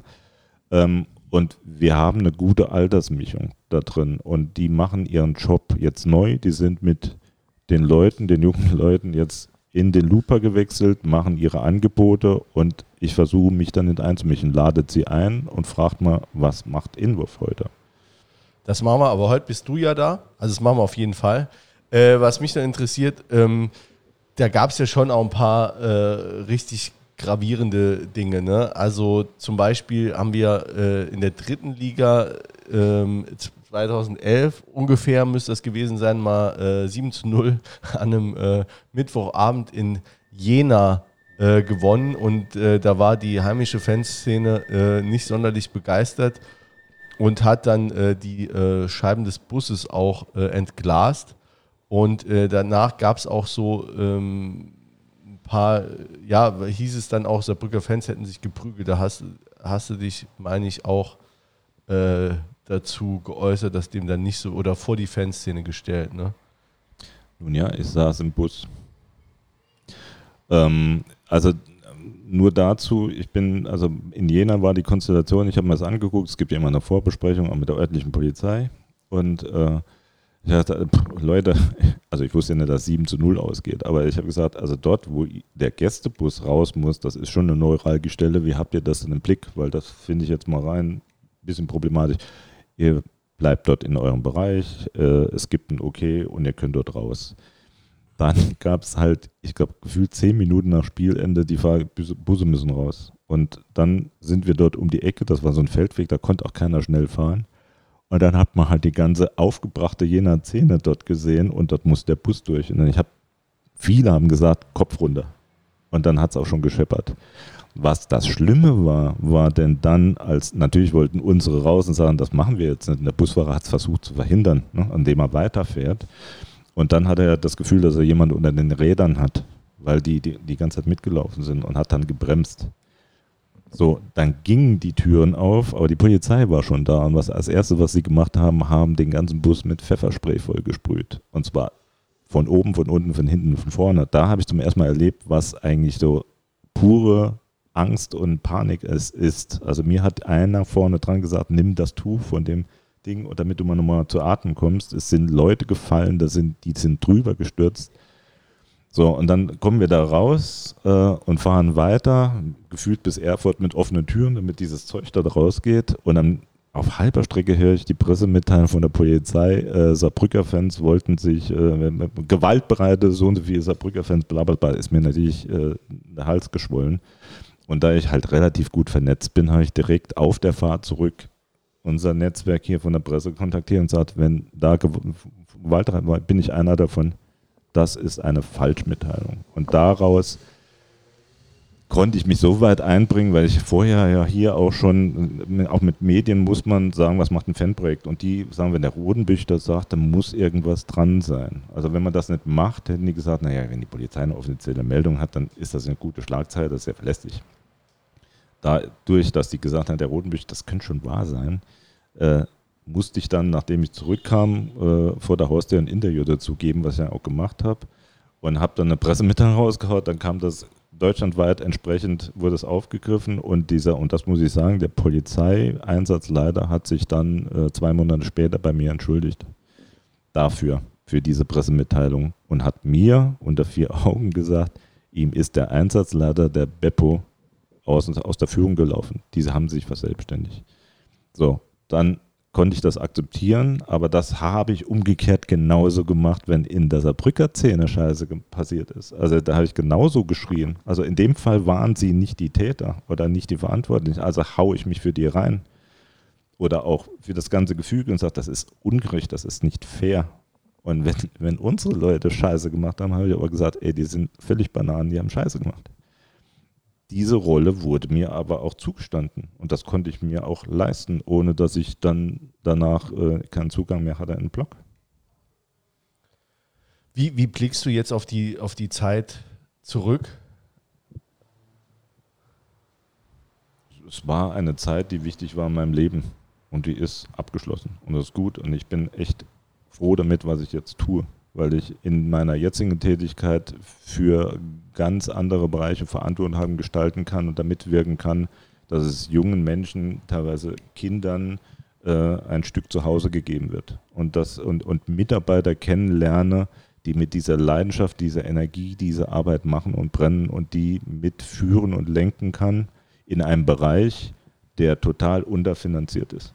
Also während das, wer sich für das soziale Arbeit ähm, ja, dort seine Leidenschaft findet, der weiß, dass er damit definitiv nicht reich werden kann. Also Karriere in dem Sinn macht man da nicht, aber man kann sich für Menschen einsetzen. Das sehen wir ja auch in der Pflege. Das ist einfach tatsächlich für die Leistung, die dort erbracht wird, äh, äh, schwierig, sich dafür einzusetzen und mitzubekommen, wie junge Menschen sich engagieren und dort einbringen, denen einen Raum der Gestaltung zu geben und mitzubekommen, wenn ein, was weiß ich, ein neunjähriges Kind ähm, freudestrahlend rumläuft, weil es jetzt endlich seine Schuhe binden kann. Das sind Erfolgserlebnisse, die einfach toll sind. Jetzt mal unabhängig von den Schicksalen, die die mitbringen. Die sind ja teilweise aus traumatisierten Situationen, die sind ja zufällig in einer stationären Wohngruppe. So, und denen tatsächlich ein Stück Heimat zu geben und äh, Leute zu finden, das zu gestalten, das ist wichtig. Also das gibt mir viel. Ne? Und äh, offene Jugendarbeit ist ein Bestandteil dieses ganzen Paketes, Fanprojekte oder Inklusionsarbeit, wenn man, wenn man Menschen erleben kann, die seh eingeschränkt sind, die dann froh sind, dass über eine, ein Angebot ihnen ein Ereignis auf, auf die Ohren sehend gemacht wird.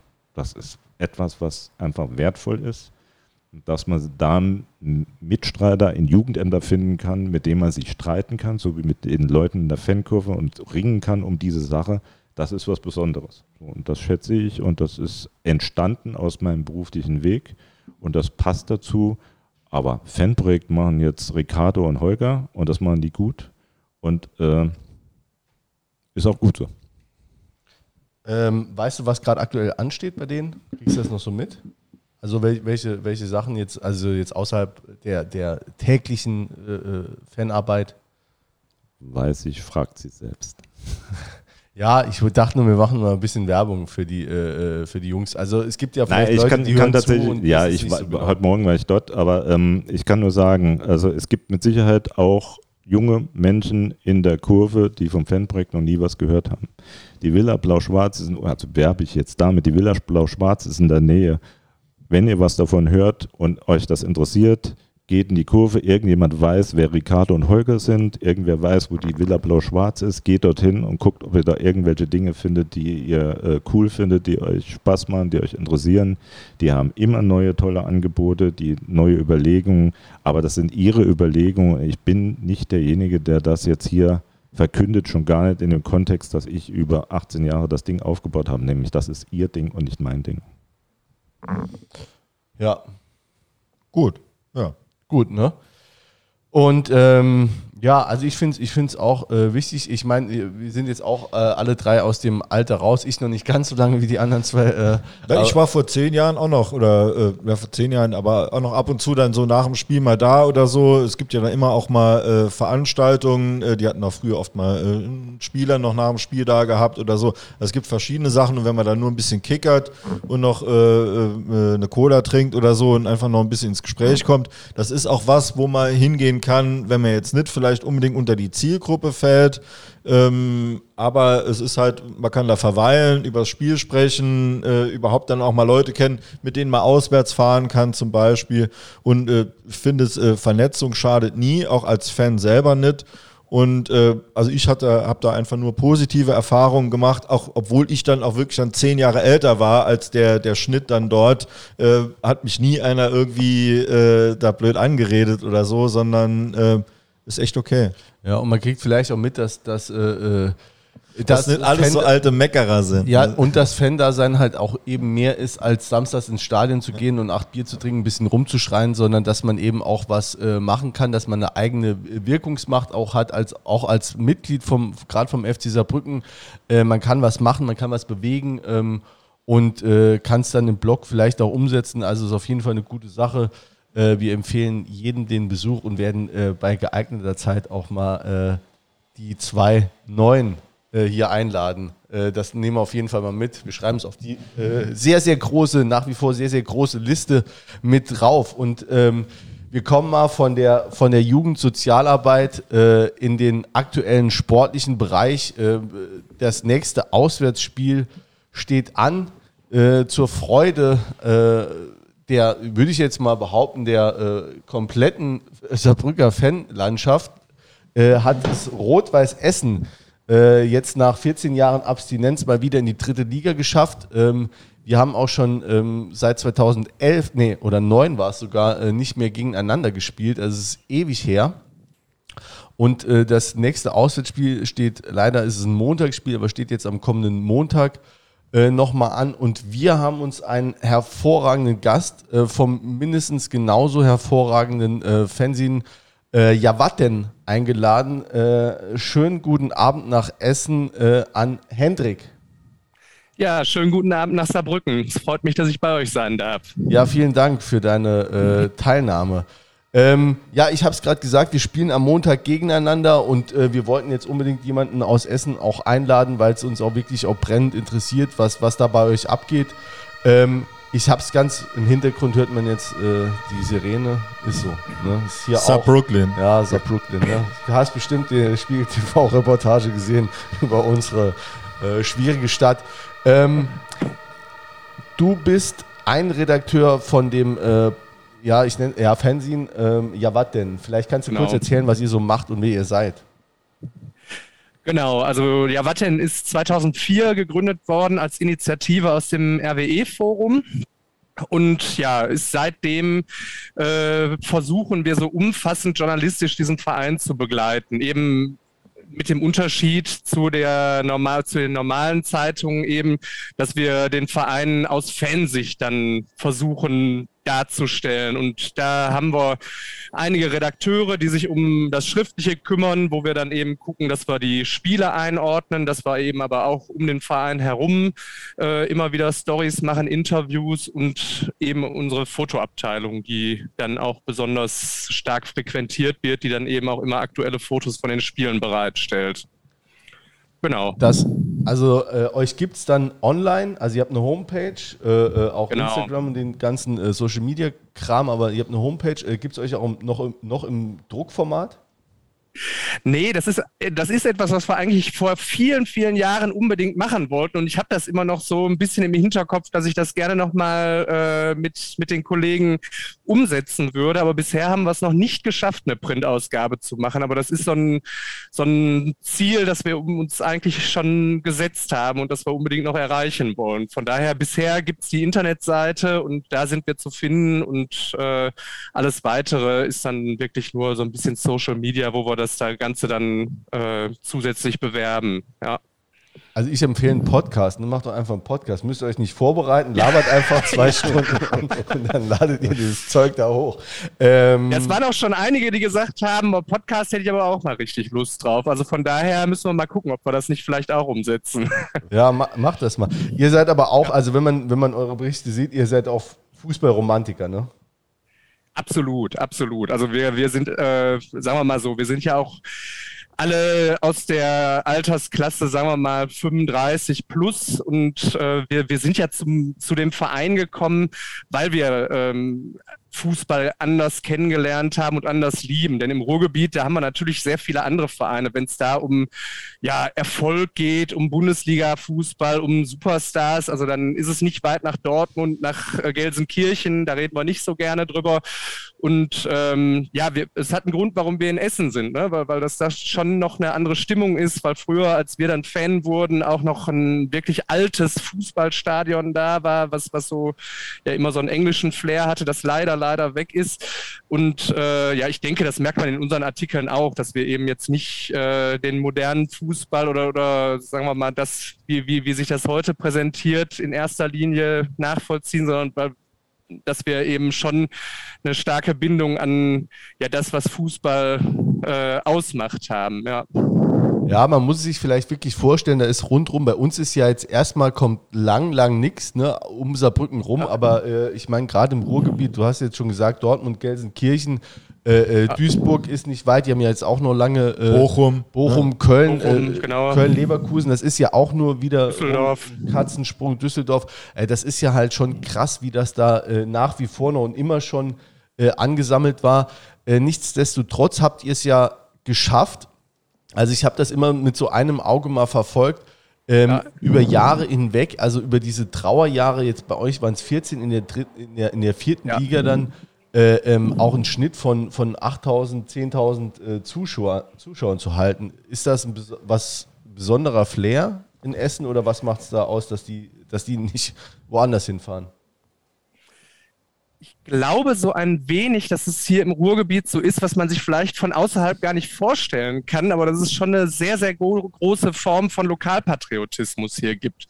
Und das eigentlich, eigentlich hier, hier hören die Städte ja eigentlich gar nicht auf, sondern ähm, im Prinzip wird irgendwo ein Schild in den Boden gerammt und das ist die Grenze dann zwischen Essen und Wattenscheid oder Essen und Oberhausen. Aber im Prinzip geht die Häuserzeile durch und trotzdem entwickelt sich sowas wie, wie äh, ja so eine lokaler Bezug und ähm, ich glaube, dass das mit ein Grund ist, warum man eben diesen, diese lokalen Fußballvereine auch weiterhin hoch frequentiert. Also selbst ein Verein wie Wattenscheid, der, der ähm, sicherlich jetzt nicht so viele Fans hat, aber der, der ja auch viel, viel kleiner ist als die ganze Stadt Essen zusammen. Auch da pilgern immer noch viele, viele Menschen hin. Und das im Großen ist, glaube ich, auch mit ein Grund, warum die Leute nach Essen gehen. Und ich glaube aber auch, dass es an der Hafenstraße ähm, ja eine Atmosphäre Atmosphäre gibt, die man, glaube ich, in anderen Vereinen, auch in den Vereinen drumherum, so nicht bekommt. Das, damit meine ich nicht, dass es da schlechte Stimmungen gibt, aber ich glaube, dass das in Essen anders ist und dass das für so Fußballromantiker, glaube ich, etwas ist, was, was wirklich Spaß macht und weswegen die Leute trotzdem noch kommen. Ja. Ähm, also, wir hatten es ja kurz schon mal im Vorgespräch. Also, ich sehe da immer so gewisse Gemeinsamkeiten. Ne? Wir haben ja also nicht die starke, also wir ja. haben jetzt auch einen Schnitt von, glaube ich, knapp 10.000 Zuschauern und äh, da ist auch ja. eine gewisse Wucht dahinter. Ähm, aber äh, ansonsten haben wir, denke ich, auch, also ne, von der Fanbasis mal abgesehen, noch einige Gemeinsamkeiten. Also auch immer wieder diese Abstiege, diese krassen Niederlagen, diese kurz ja. vor knapp nicht geschafft, diese internen äh, Querelen äh, siehst du da auch oder sieht man in Essen da auch Den Stadionbau, der war, Stadionbau. der war in Essen auch eher. Ja. ähm, also die Frage ist jetzt, ob, ob, das in Essen genauso ist. Nee, oder ob du da auch Gemeinsamkeiten zwischen beiden. Ja, auf jeden Fall. Auf jeden Fall. Und, und man, äh, die Gemeinsamkeit ist ja im Prinzip schon aus der Historie. Ne? Also ich sag mal, äh, für 90 Prozent derjenigen, die sich eine Wunsch-Bundesliga zusammenstellen könnten, wären wahrscheinlich, ähm, jetzt, jetzt mit Essen bin ich ja befangen, aber wäre der erste FC Saarbrücken sicherlich dabei.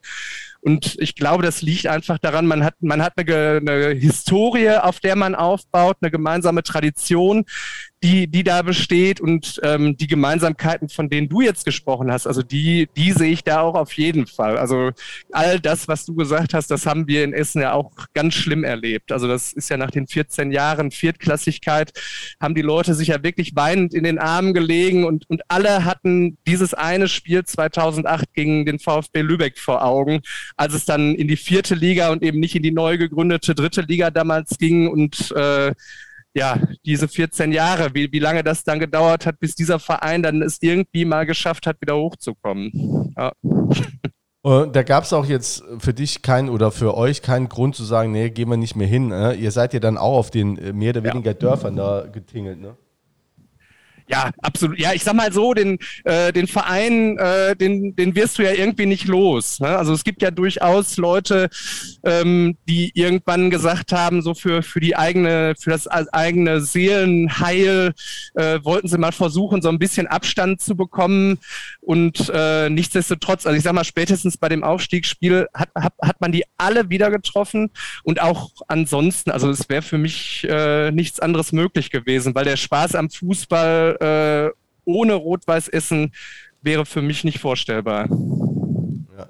Ähm, jetzt seid ihr nach, nach 14 Jahren wieder auf der, auf der bundesweiten Karte angekommen.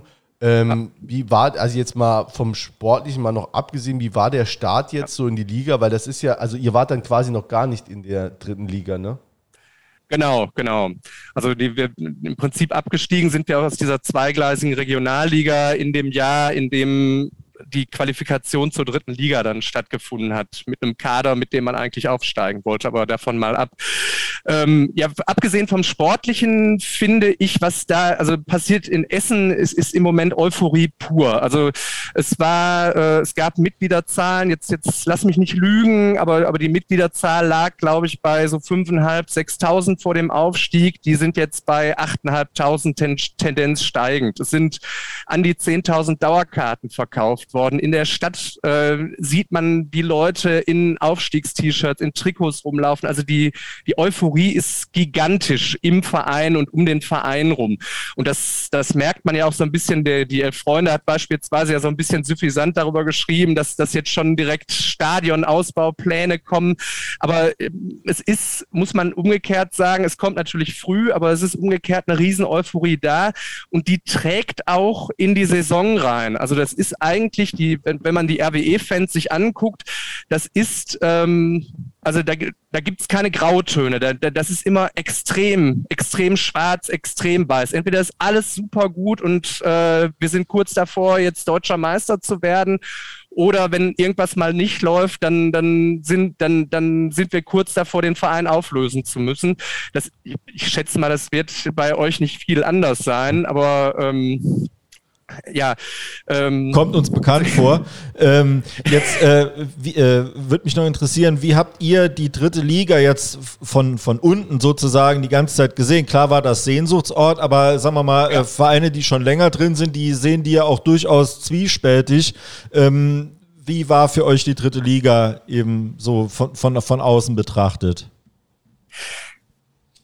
Ich finde, ähm, ja, sagen wir mal so, dass das ist ja eine Liga, die durchaus nicht unumstritten ist. Alleine was jetzt diese, äh, was das finanzielle Gebaren angeht. Das heißt also, wir haben einerseits diese tiefe Kluft zwischen zweiter und dritter Liga, was, was die Geldverteilung angeht und dann aber eben auch diese, diese massiven Versuche da rauszukommen und ne, wobei sich ja einige Vereine jetzt auch schon überhoben haben und das, das kriegt man natürlich mit als, als Zuschauer und ähm, ich fand diese dritte Liga aber bisher, also immer wenn ich nach oben geguckt habe, und ich glaube, das fanden einige schon ganz attraktiv, weil es sind ja schon sehr, sehr viele Traditionsmannschaften, die sich darin wiederfinden. Also zum Beispiel so Sache, also Vereine, ähm, ich rede jetzt gar nicht mal über, über jetzt zwingend euch oder über die 60er oder über Kaiserslautern, die lange drin waren, sondern alleine beispielsweise die Ostvereine, die man ja in der ersten und zweiten Liga ja kaum gesehen hat und die ja, die ja viel da waren, dass da wirklich neben Halle und Zwickau, die jetzt drin sind, auch so Vereine wie Jena dann dabei gewesen sind.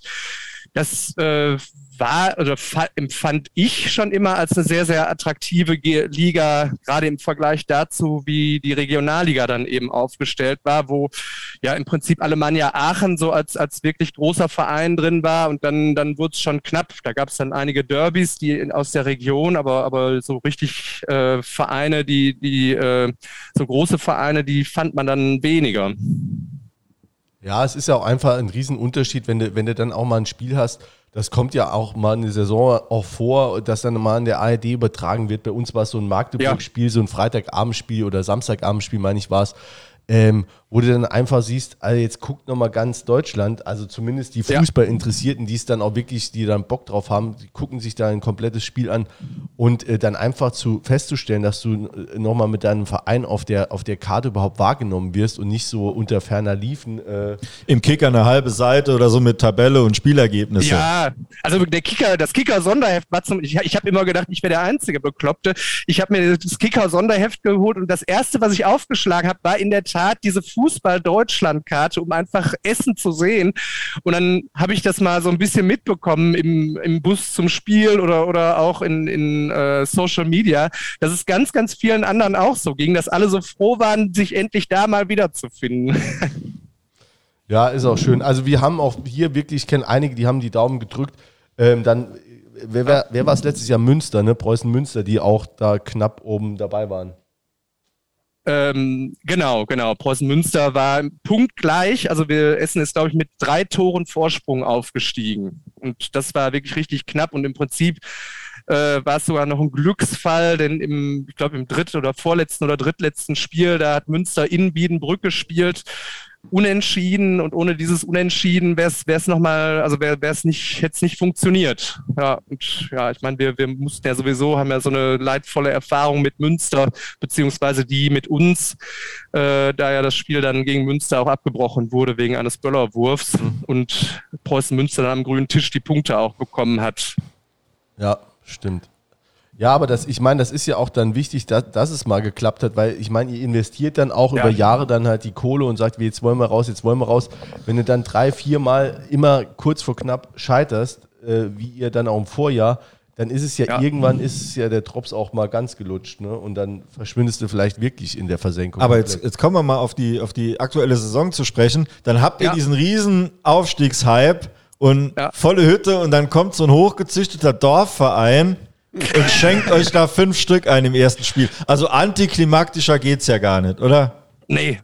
Also das war auch wirklich, man, man ist wirklich wie, wie so, äh, weiß ich, aus dem Albtraum oder in einen Albtraum äh, hat man sich reinversetzt gefühlt.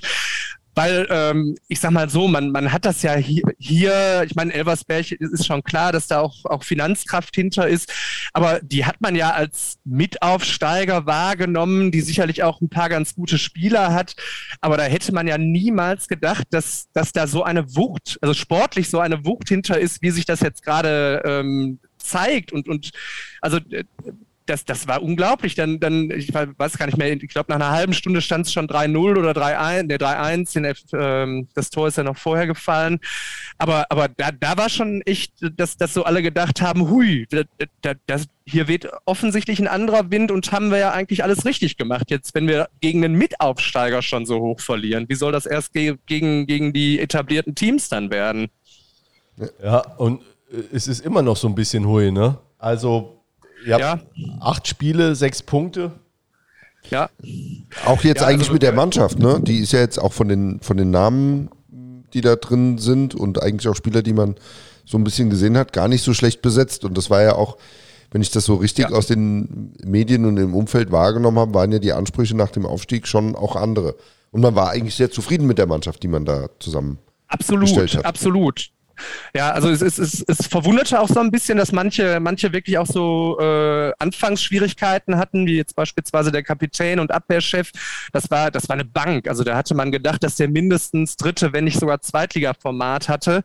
Und da bei dem, also der, der spielt jetzt gut, aber bei dem merkte man schon, dass der reinkommen musste. Und man, man merkt, dass das, dass das ein ganz schwieriger Prozess gerade ist der auch von den Fans sehr äh, kontrovers diskutiert ist. Wo, wo, woran liegt's jetzt? Ne? Einerseits, also wo, wo, wo wir uns, glaube ich, alle einigen können, sei es Fans, seien es Verantwortliche sind, dass man die Liga absolut unterschätzt hat einfach, dass diese neue Zugänge, die jetzt gekommen sind, also vor allen Dingen jetzt Götze, Wiegel und äh, Fandrich, ähm, dass, dass, man, dass man das hätte vielleicht vorher machen müssen. Und wo, worum es jetzt noch geht, ist es eigentlich, also liegt es jetzt an der Ausrichtung, liegt es an der Aufstellung, liegt es möglicherweise am Trainer, der ja neu ist. Ähm, das wird im Moment in Essen sehr viel diskutiert. Und äh, die, eure Stürmer haben so ein bisschen Laderhemmung, ne? Also die, eigentlich die, die auch äh, Ja. letztes Jahr noch gut getroffen haben, treffen im Moment kein Scheunentor, ne? Ja, also am Anfang, die ersten Spiele war, war es ja, war die Abwehr ja die, eine Katastrophe. Also, also das waren es, glaube ich, in den ersten drei Spielen 14 oder 15, Ge äh, 11 Gegentore, glaube ich. Und äh, ja, und, und da, da wurde ja erstmal umgestellt und da wurde es dann deutlich besser. Also ich glaube jetzt die Abwehrreihe, die ist jetzt auch stabil genug, um äh, also sicherlich jetzt nicht äh, Drittligaspitze, aber ich glaube, da- damit kann man schon ordentlich arbeiten. In der Offensive sieht's halt noch ein bisschen anders aus. Und da ist es, man, der, der Engelmann, der hat ja auch immer schon direkt wieder drei Tore gemacht, obwohl er am Anfang nicht spielen durfte.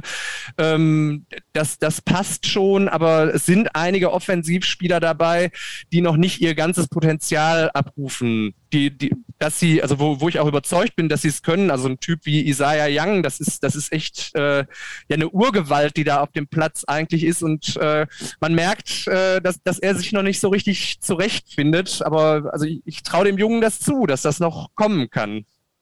Was war denn äh, zwischen den Fans und der Mannschaft los? Ich glaube, vor dem Osnabrück-Spiel war das, ne? Da gab es ja Genau. so ein bisschen. Vielleicht willst du es mal so aus Fansicht erzählen.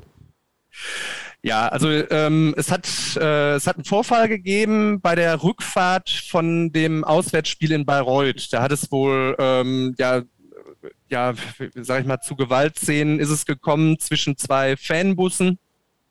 Und das Ganze äh, hat sich auf einem Rastplatz abgespielt und die Mannschaft hat das Ganze auch beobachtet, ist also selbst Zeuge dieser, dieser Geschichte gewesen. Es waren Essener Fans untereinander. Ähm, das ist wohl auch fanintern geklärt. Ich bin da nicht nah genug dran, aber was man so in, in äh, ja, Forum, Foren liest, ist das wohl geklärt worden. Ähm, was die Mannschaft sich äh, dann gemacht hat, ist prinzipiell, so würde ich sagen, schon kein falscher Schritt gewesen. Die haben dann nach dem ersten Sieg gegen Aue, haben die auf dieses gemeinsame Feiern verzichtet. Ähm, was, äh, was insofern für viele sehr, sehr schwierig war, weil, weil sie es nicht verstanden haben. Also es gab keine Information vorher, dass etwas derartiges geplant ist. Es gab, äh, also viele haben das auch gar nicht mitbekommen bis zu dem Zeitpunkt. Und es ist so, dass die Mannschaft wirklich trotz der, des schlechten Saisonstarts und trotz der vielen Gegentore ja immer gefeiert worden ist. Also dieses Schwarz-Weiß ist nämlich, die letzten Spiele wirklich ausgeblendet gewesen und, und man hat die Mannschaft immer unterstützt. Und da waren dann wirklich viele, die, die sich da richtig vor den Kopf gestoßen gefühlt haben, die dann äh, sauer waren, dass, dass die Mannschaft dann einfach kurz winkt und in, in die Kabine geht. Es hat dann aber ein Statement von der Mannschaft gegeben, warum sie das gemacht hat. Und ich glaube, dass bei vielen, vielen Leuten äh, dann auch äh, also dass sie es verstanden haben und dass sie, dass, dass sie das anders einordnen konnten. Und man muss ja gegen äh, Osnabrück sagen, die, die Unterstützung war ja dann eigentlich so gut wie vorher. Was, was, also direkt nach, nach Abpfiff gegen Aue hat, hat, hat man schon Angst, ob da nicht wirklich was kaputt gegangen ist. Und das sieht im Moment nicht so aus, zum Glück. Äh, was, was erwartet ihr äh, auf dem Fußballplatz für, für ein Spiel jetzt am kommenden Montag? Ja, da haben wir. Also ich sag mal so, ich habe äh, ich habe die Spiele, ich habe die Spiele, wenn nicht ganz, dann in der Zusammenfassung gesehen. Also ähm, wir, wir wissen, dass da eine enorme Offensivpower kommt und wir wissen, dass auch nach, äh, dass die Abwehrreihe ja auch relativ geschlossen ist. Also der Trainer hat es ja schon richtig gesagt, sechs Spiele zu null, das, das ist schon, ist schon äh, was, was, was hängen bleibt. Ähm, also ich, ich erwarte schon, dass Rot-Weiß ähm, sicherlich hinten kompakt stehen wird. Also ich glaube nicht, dass sie die Fünferkette auflösen. Das heißt also, ich glaube schon, dass die, äh, dass sie versuchen, nicht ins offene Messer zu rennen. Das heißt also, das kann schon erstmal schwerfällig werden. Ähm, es, es wird dann darauf ankommen, ob, ob Essen es schafft, auch nach vorne hin wieder auch Entlastungen zu schaffen und wirklich auch wieder gute Angriffe zu machen. Das war jetzt im letzten Spiel in Osnabrück, ist das kaum gelungen.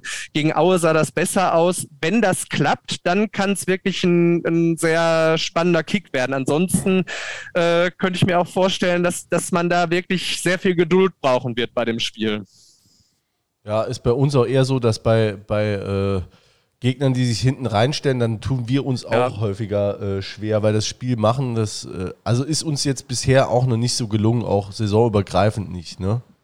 Jetzt außer vielleicht das letzte Spiel, äh, muss man fairerweise ja. sagen, dass ja. man da natürlich das Spiel schon total kontrolliert hat ähm, und dann auch äh, zum richtigen Zeitpunkt dann auch die Tore gemacht hat, beziehungsweise seine Chancen genutzt hat. Anderen Spielen war es so, dass man das Spiel schon am Anfang kontrolliert hat, so, aber dann eben äh, die Chancen, dann immer drei, vier ordentliche bis gute Chancen, die nicht genutzt ja. hat. Und dann wird so ein Spiel halt eben zäh. Und das hast du in der Liga einfach in jeder Mannschaft die Qualität, ähm, dass die ja. auch immer einen reinmachen können. Und äh, dann, äh, sagen wir mal, auch verteidigen. Jetzt mal die, die Aufsteiger vielleicht mal in Anführungszeichen, die müssen es dann erstmal noch lernen oder so, wie dort verteidigt wird, ja. auch die Körperlichkeit, die in der Liga herrscht. Ja. Aber ich denke mal, wir sind jetzt im Zeitpunkt der Saison, wo es auch jeder verstanden hat. Ähm, jetzt auch die bei Reuter haben ja bisher auch nie nicht jedes Spiel sechs Stück gekriegt. Das war jetzt halt eben auch so ein, so ein, so ein Sonderfall. Das würde ich jetzt auch nicht zu hoch hängen. Ähm, aber äh, es wird dann halt irgendwann schwer, äh, je länger es unentschieden spielt, dann kann, äh, steht und dann kann so ein Spiel immer in jede Richtung kippen. Ja, und äh, ja. ich denke, wir haben schon die Qualität, auch wenn wir in Rückstand geraten, was ja auch auswärts durchaus sein kann. Äh, auch äh, Stichwort Standards, die äh, finde ich in der Liga eine, eine, eine große Rolle spielen, äh, ob man die defensiv gut kann, ob man sie offensiv gut kann. Ähm, und äh, kann auch durchaus sein, dass wir in Rückstand geraten. Ähm, ja, äh, das, das Spiel ist, ist finde ich, in, in, in der dritten Liga sehr äh, auch abhängig davon, wie der Spielverlauf ist. Ja, am Prognostisch, ja. also ich gebe dir recht, Hendrik, also ich hätte jetzt auch eher, also man würde eher jetzt prognostizieren, ähm, dass sich Essen mehr hinten reinstellt, ich formuliere es jetzt einfach mal plump, ja. dass sich Essen mehr hinten reinstellt und dass das Spiel am Anfang äh, schwerfällig ist. Äh, nun ist es aber ein Flutlichtspiel und ich also sobald bei uns ist das zumindest mal so, ich kann mich an kein Flutlichtspiel, aber wirklich in den letzten 20 Jahren nicht erinnern, wo es nicht abging. Ja. ja. Also das ist wirklich, irgendwas macht das. Ja.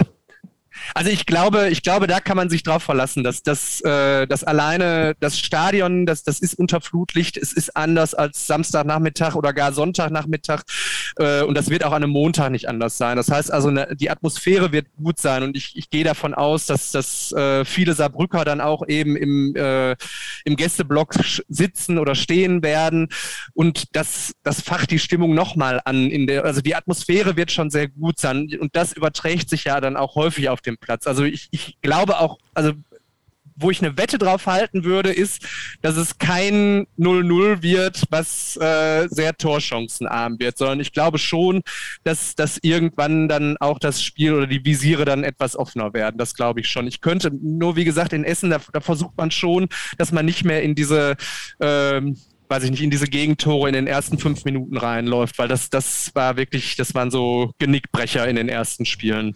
Ich denke, man muss kein großer Prophet sein, wenn man jetzt auch die, die Rahmenbedingungen jetzt nochmal sieht. Essen, Flutlicht, ähm, äh, dass es äh, äh, überhaupt in der Liga ein sehr zweikampfintensives Spiel von Anfang an sein ja. wird, was dann auch die, die, die Wogen dann auch hochschlagen lässt. Und äh, das, das wird, da wird um jeden Meter äh, Spielfeld wird gekämpft werden und es kommt dann im Endeffekt, unterscheiden sich die Mannschaften eigentlich vom, vom Spieler, äh, von der Spielerqualität her, finde ich nur in Nuancen. Ich habe es hier schon oft gesagt, kann es jetzt ja. hier aber nochmal sagen. Du wirst in jeder Mannschaft in dieser Liga einen Spieler finden, der jede andere Mannschaft verstärken wird. Und das äh, ja. hast du in anderen Ligen einfach nicht so. Der, die, die ist einfach von der, von der Spielerqualität her, ist die Liga unglaublich ausgeglichen. Und ja. ähm, du wirst einfach, die Spitzenmannschaften werden die sein, die ihre Chancen eben nutzen. Und äh, wenn, wenn du zu viele auslässt, wirst du nicht gewinnen. Das haben wir jetzt auch schon äh, äh in zwei Spielen äh, erlebt, dass das dann eben so ist. Ähm, und äh, so wird es jetzt hier auch sein. Ähm, es wird ah. einfach nachher von der von der äh, Chancenverteilung äh, nachher, wenn du dann guckst, wenn dann äh, donnerstags im Kicker guckst, dann wird das äh, sehr ausgeglichen sein, die Chancen äh, und äh, aber das Ergebnis muss es nicht, äh, muss es eben nicht sein. Das denke ich auch, das denke ich auch. Also ich meine, was man in der Liga ja sieht, ist, ähm, dass, dass äh, man selbst als Aufsteiger mit einer, mit einer recht negativen Tendenz, deswegen würde ich da absolut auch zustimmen, ähm, dass es jetzt in wenigen Spielen so war, dass man jetzt gar keine Chance hatte. Also das würde ich sagen, war ja äh, also gegen das andere saarländische Team so, das war auch äh, gegen Viktoria Köln so, aber, aber bei den anderen Spielen, muss ich sagen, war es nicht so. Und insbesondere vor Ingolstadt, das war ja so das erste Spiel gegen einen, einen vermeintlichen Aufstiegsfavoriten, die, die ja zu dem Zeitpunkt noch nicht ein Gegentor bekommen hab, haben, da, da war es schon so, dass ich so vorm Spiel dachte, uh, also das wird jetzt mal richtig schwierig. Und, und ich meine, das, das hätte Rot-Weiß ja mit ein bisschen ja, mit ein bisschen Glück oder vielleicht mit ein bisschen weniger Unvermögen vielleicht da hinten raus ja sogar gewinnen können. Das heißt also, das spricht ja schon dafür, dass es, dass es äh, je nachdem, wie man seine Chancen dann verwertet, dann auch in die eine oder andere Richtung ausschlagen kann. Ja, das auf, das auf jeden Fall. Ähm, jetzt, ähm, wir haben mal nachgeguckt, ähm, das letzte Spiel, das wir in Essen an der Hafenstraße äh, hatten, war äh, äh, im August 2009. Ähm, mhm. warst, du, warst du bei dem Spiel? Ich war bei dem Spiel mit Sicherheit, ja. Ähm, ich kann mich besser an das Auswärtsspiel erinnern in Saarbrücken. Aber äh, ja, erzähl doch mal von dem Auswärtsspiel. Ja, das, ist, das ist eine Geschichte, die, äh, da sagen jetzt alle Bekannten von mir, ach, jetzt erzählt er wieder die Geschichte. Ähm, also das war, das ist eine meiner schönsten Auswärtsfahrten gewesen. Da bin ich mitgenommen worden, da habe ich über das RWE-Forum, habe da einen äh, gefunden, der mich mitgenommen hat und bin dann in so einer äh, Männerriege da runtergefahren und äh, neben mir war eben ein LKW-Fahrer aus Essen, würde ich sagen, damals so 50, 55 Jahre alt. Und äh, wir waren sehr früh da sind angekommen und dann sagt er, hör mal, wir waren am Stehplatz, die anderen beiden am Sitzplatz und, und er sagt, hör mal, lass uns doch mal gucken, ob wir hier irgendwo in eine Kneipe kommen. Ja, dann sind wir dann zum Ordnungsdienst, ob die jetzt irgendwie eine nette Kneipe wüssten und hatten uns dann auch mehr nach mehreren hin und her haben die uns eine gesagt, wir kommen da rein machen die Tür auf und wirklich wie im, im Western Saloon. Totenstille. Alles in Saarbrücker Kluft. Totenstille, als wir da in den RWE-Trikots waren. Mir, mir war richtig mulmig zumute und, und der Kollege, der LKW-Fahrer, guckt rein und sagt, Hört mal, wir wollten, wir haben nach einer netten Kneipe gesucht und haben die Ordner gefragt, wo man so richtig schön mit euch Saarbrückern ein Bier trinken kann Ja, und dann hat von der Theke einer gerufen und dann haben sie euch ausgerechnet die Kneipe hier gesagt. Alles am Lachen. ja, und damit war der, war der Bann gebrochen und wir haben dann da äh, mit einigen Leuten an der Theke gesessen und haben uns dann eben auch ausgetauscht, haben auch eben über die Gemeinsamkeiten gesprochen, über, über die tiefen Falle, über, über die Erfolge. Und ja, also das, das war richtig toll. Das war so einer meiner schönsten Erlebnisse mit, mit Auswärtsfans in der Auswärtsfahrt. Und ich weiß, dass bei dem Spiel äh, es einigen anderen Auswärtsfans ganz anders gegangen ist als uns, aber, aber mir ist das sehr, sehr positiv in Erinnerung geblieben. Und das Spiel war dann am Ende auch ein Unentschieden, das war auch ganz gut. Also von daher bin ich da mit, mit einer sehr, sehr guten Erinnerung dran, denke ich daran zurück. Jörg, erinnerst du dich noch an die, an die, äh, äh also wir haben den äh, ehemaligen äh, Leiter des Fanprojekts hier noch sitzen. Äh, äh, ja. Erinnerst du dich noch an die Auswärtsfahrt in Essen 2009? Ich weiß nicht, ob es 2009 war, aber ich meine, es wäre die Fahrt gewesen, wo beim Einlass, und es passt halt zum August, ähm, tatsächlich alle an einer Bank stehen mussten und ein Hund vorbeigeführt wurde, ein Polizeihund, um irgendwelche Pyrotechnik zu erschnüffeln. Und das war eine sehr, ich sag mal, war, war eine gute Situation für ein Fanprojekt, äh, die Nerven nicht zu verlieren und als Vermittler aufzutreten, weil das war echt übel, eine üble Aktion. Ja. Ähm, daran erinnere ich mich noch und das Spiel ging, glaube ich, mit dem Sieg aus für FCS, oder? Also ich, ja. Ja, es waren. Ich äh, gerade nachgeguckt, ja. Ja, es war, also ich meine noch, wir waren heillos unterlegen eigentlich, äh, hatten erstmal drei, äh, also sind in die Saison gestartet mit, glaube ich, zwei oder drei Niederlagen, äh, richtig übel und äh, das Spiel gegen Essen war dann so der Kipppunkt ne? in, die, in die gute Richtung. Und genau, wir haben es äh, übrigens äh, Parallele für euch. Wir haben da das erste Spiel haben wir gegen Elversberg, glaube ich, 6-0 verloren und sind dann in der Saison oh, aber aufgestiegen. Ja. ja. Also eine ja, Niederlage gegen Elversberg kann auch äh, Glück bringen für den weiteren Saisonverlauf.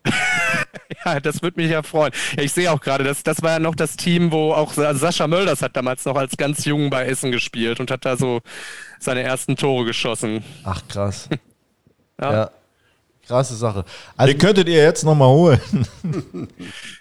Ja, ich, ich weiß nicht. Also mittlerweile äh, hat er ja auch sein Zenit, glaube ich, überschritten und äh, ich weiß nicht, ob, ob äh, ich meine, er hat ja jetzt irgendwie im Sommerhaus der Stars mitgemacht, ähm, ob das jetzt noch passen würde. Aber zumindest, also unser Wappen hat er ja, hat er ja tätowiert. Also ich schätze mal, im Stadion wird man vielleicht dann ab und an mal sehen. Ja, also glaube ich, selbst mit dem T-Shirt rumgelaufen ist, die Wampe von Giesing, da war klar, dass das mit dem Profisport jetzt nicht mehr so ganz so vorne dabei ja. ist.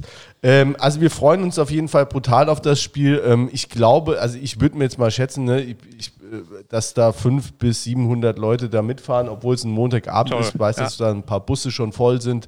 Ähm, dass da auch schon Schlangen vorm Fanshop gab, äh, als, als die Tickets jetzt verkauft wurden. Ähm, wir freuen uns auf jeden Fall richtig äh, auf euch, auf, auf Essen, auf die Hafenstraße. Ähm, habt ihr noch was?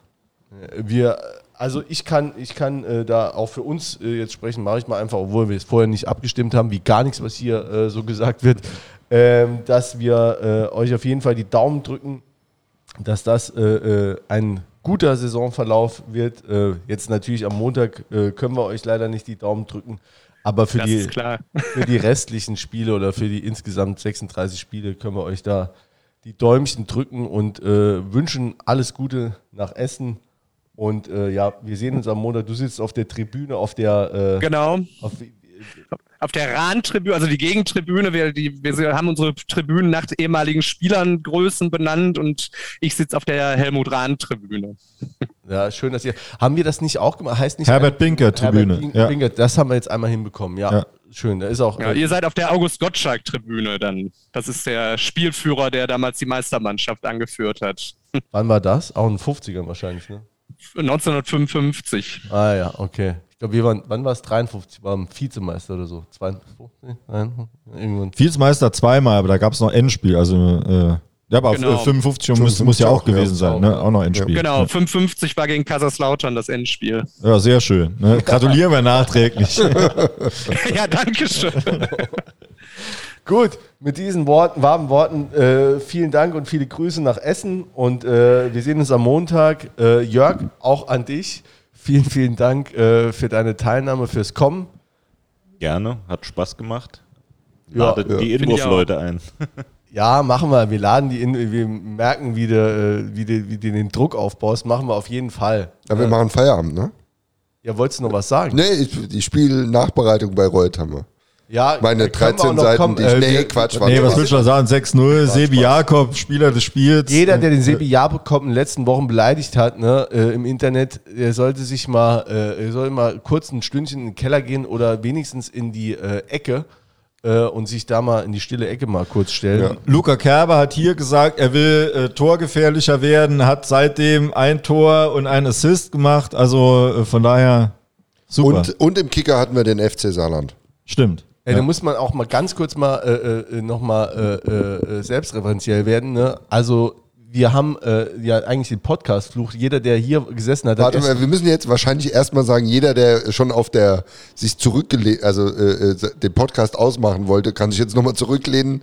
Wir haben noch ein Thema gefunden. Nee, aber ich wollte nur, äh, nur noch sagen, nur noch Ja. anfügen, dass äh, normalerweise trefft, äh, trifft hier keiner, wenn er, wenn er hier rausgeht, erstmal drei Wochen.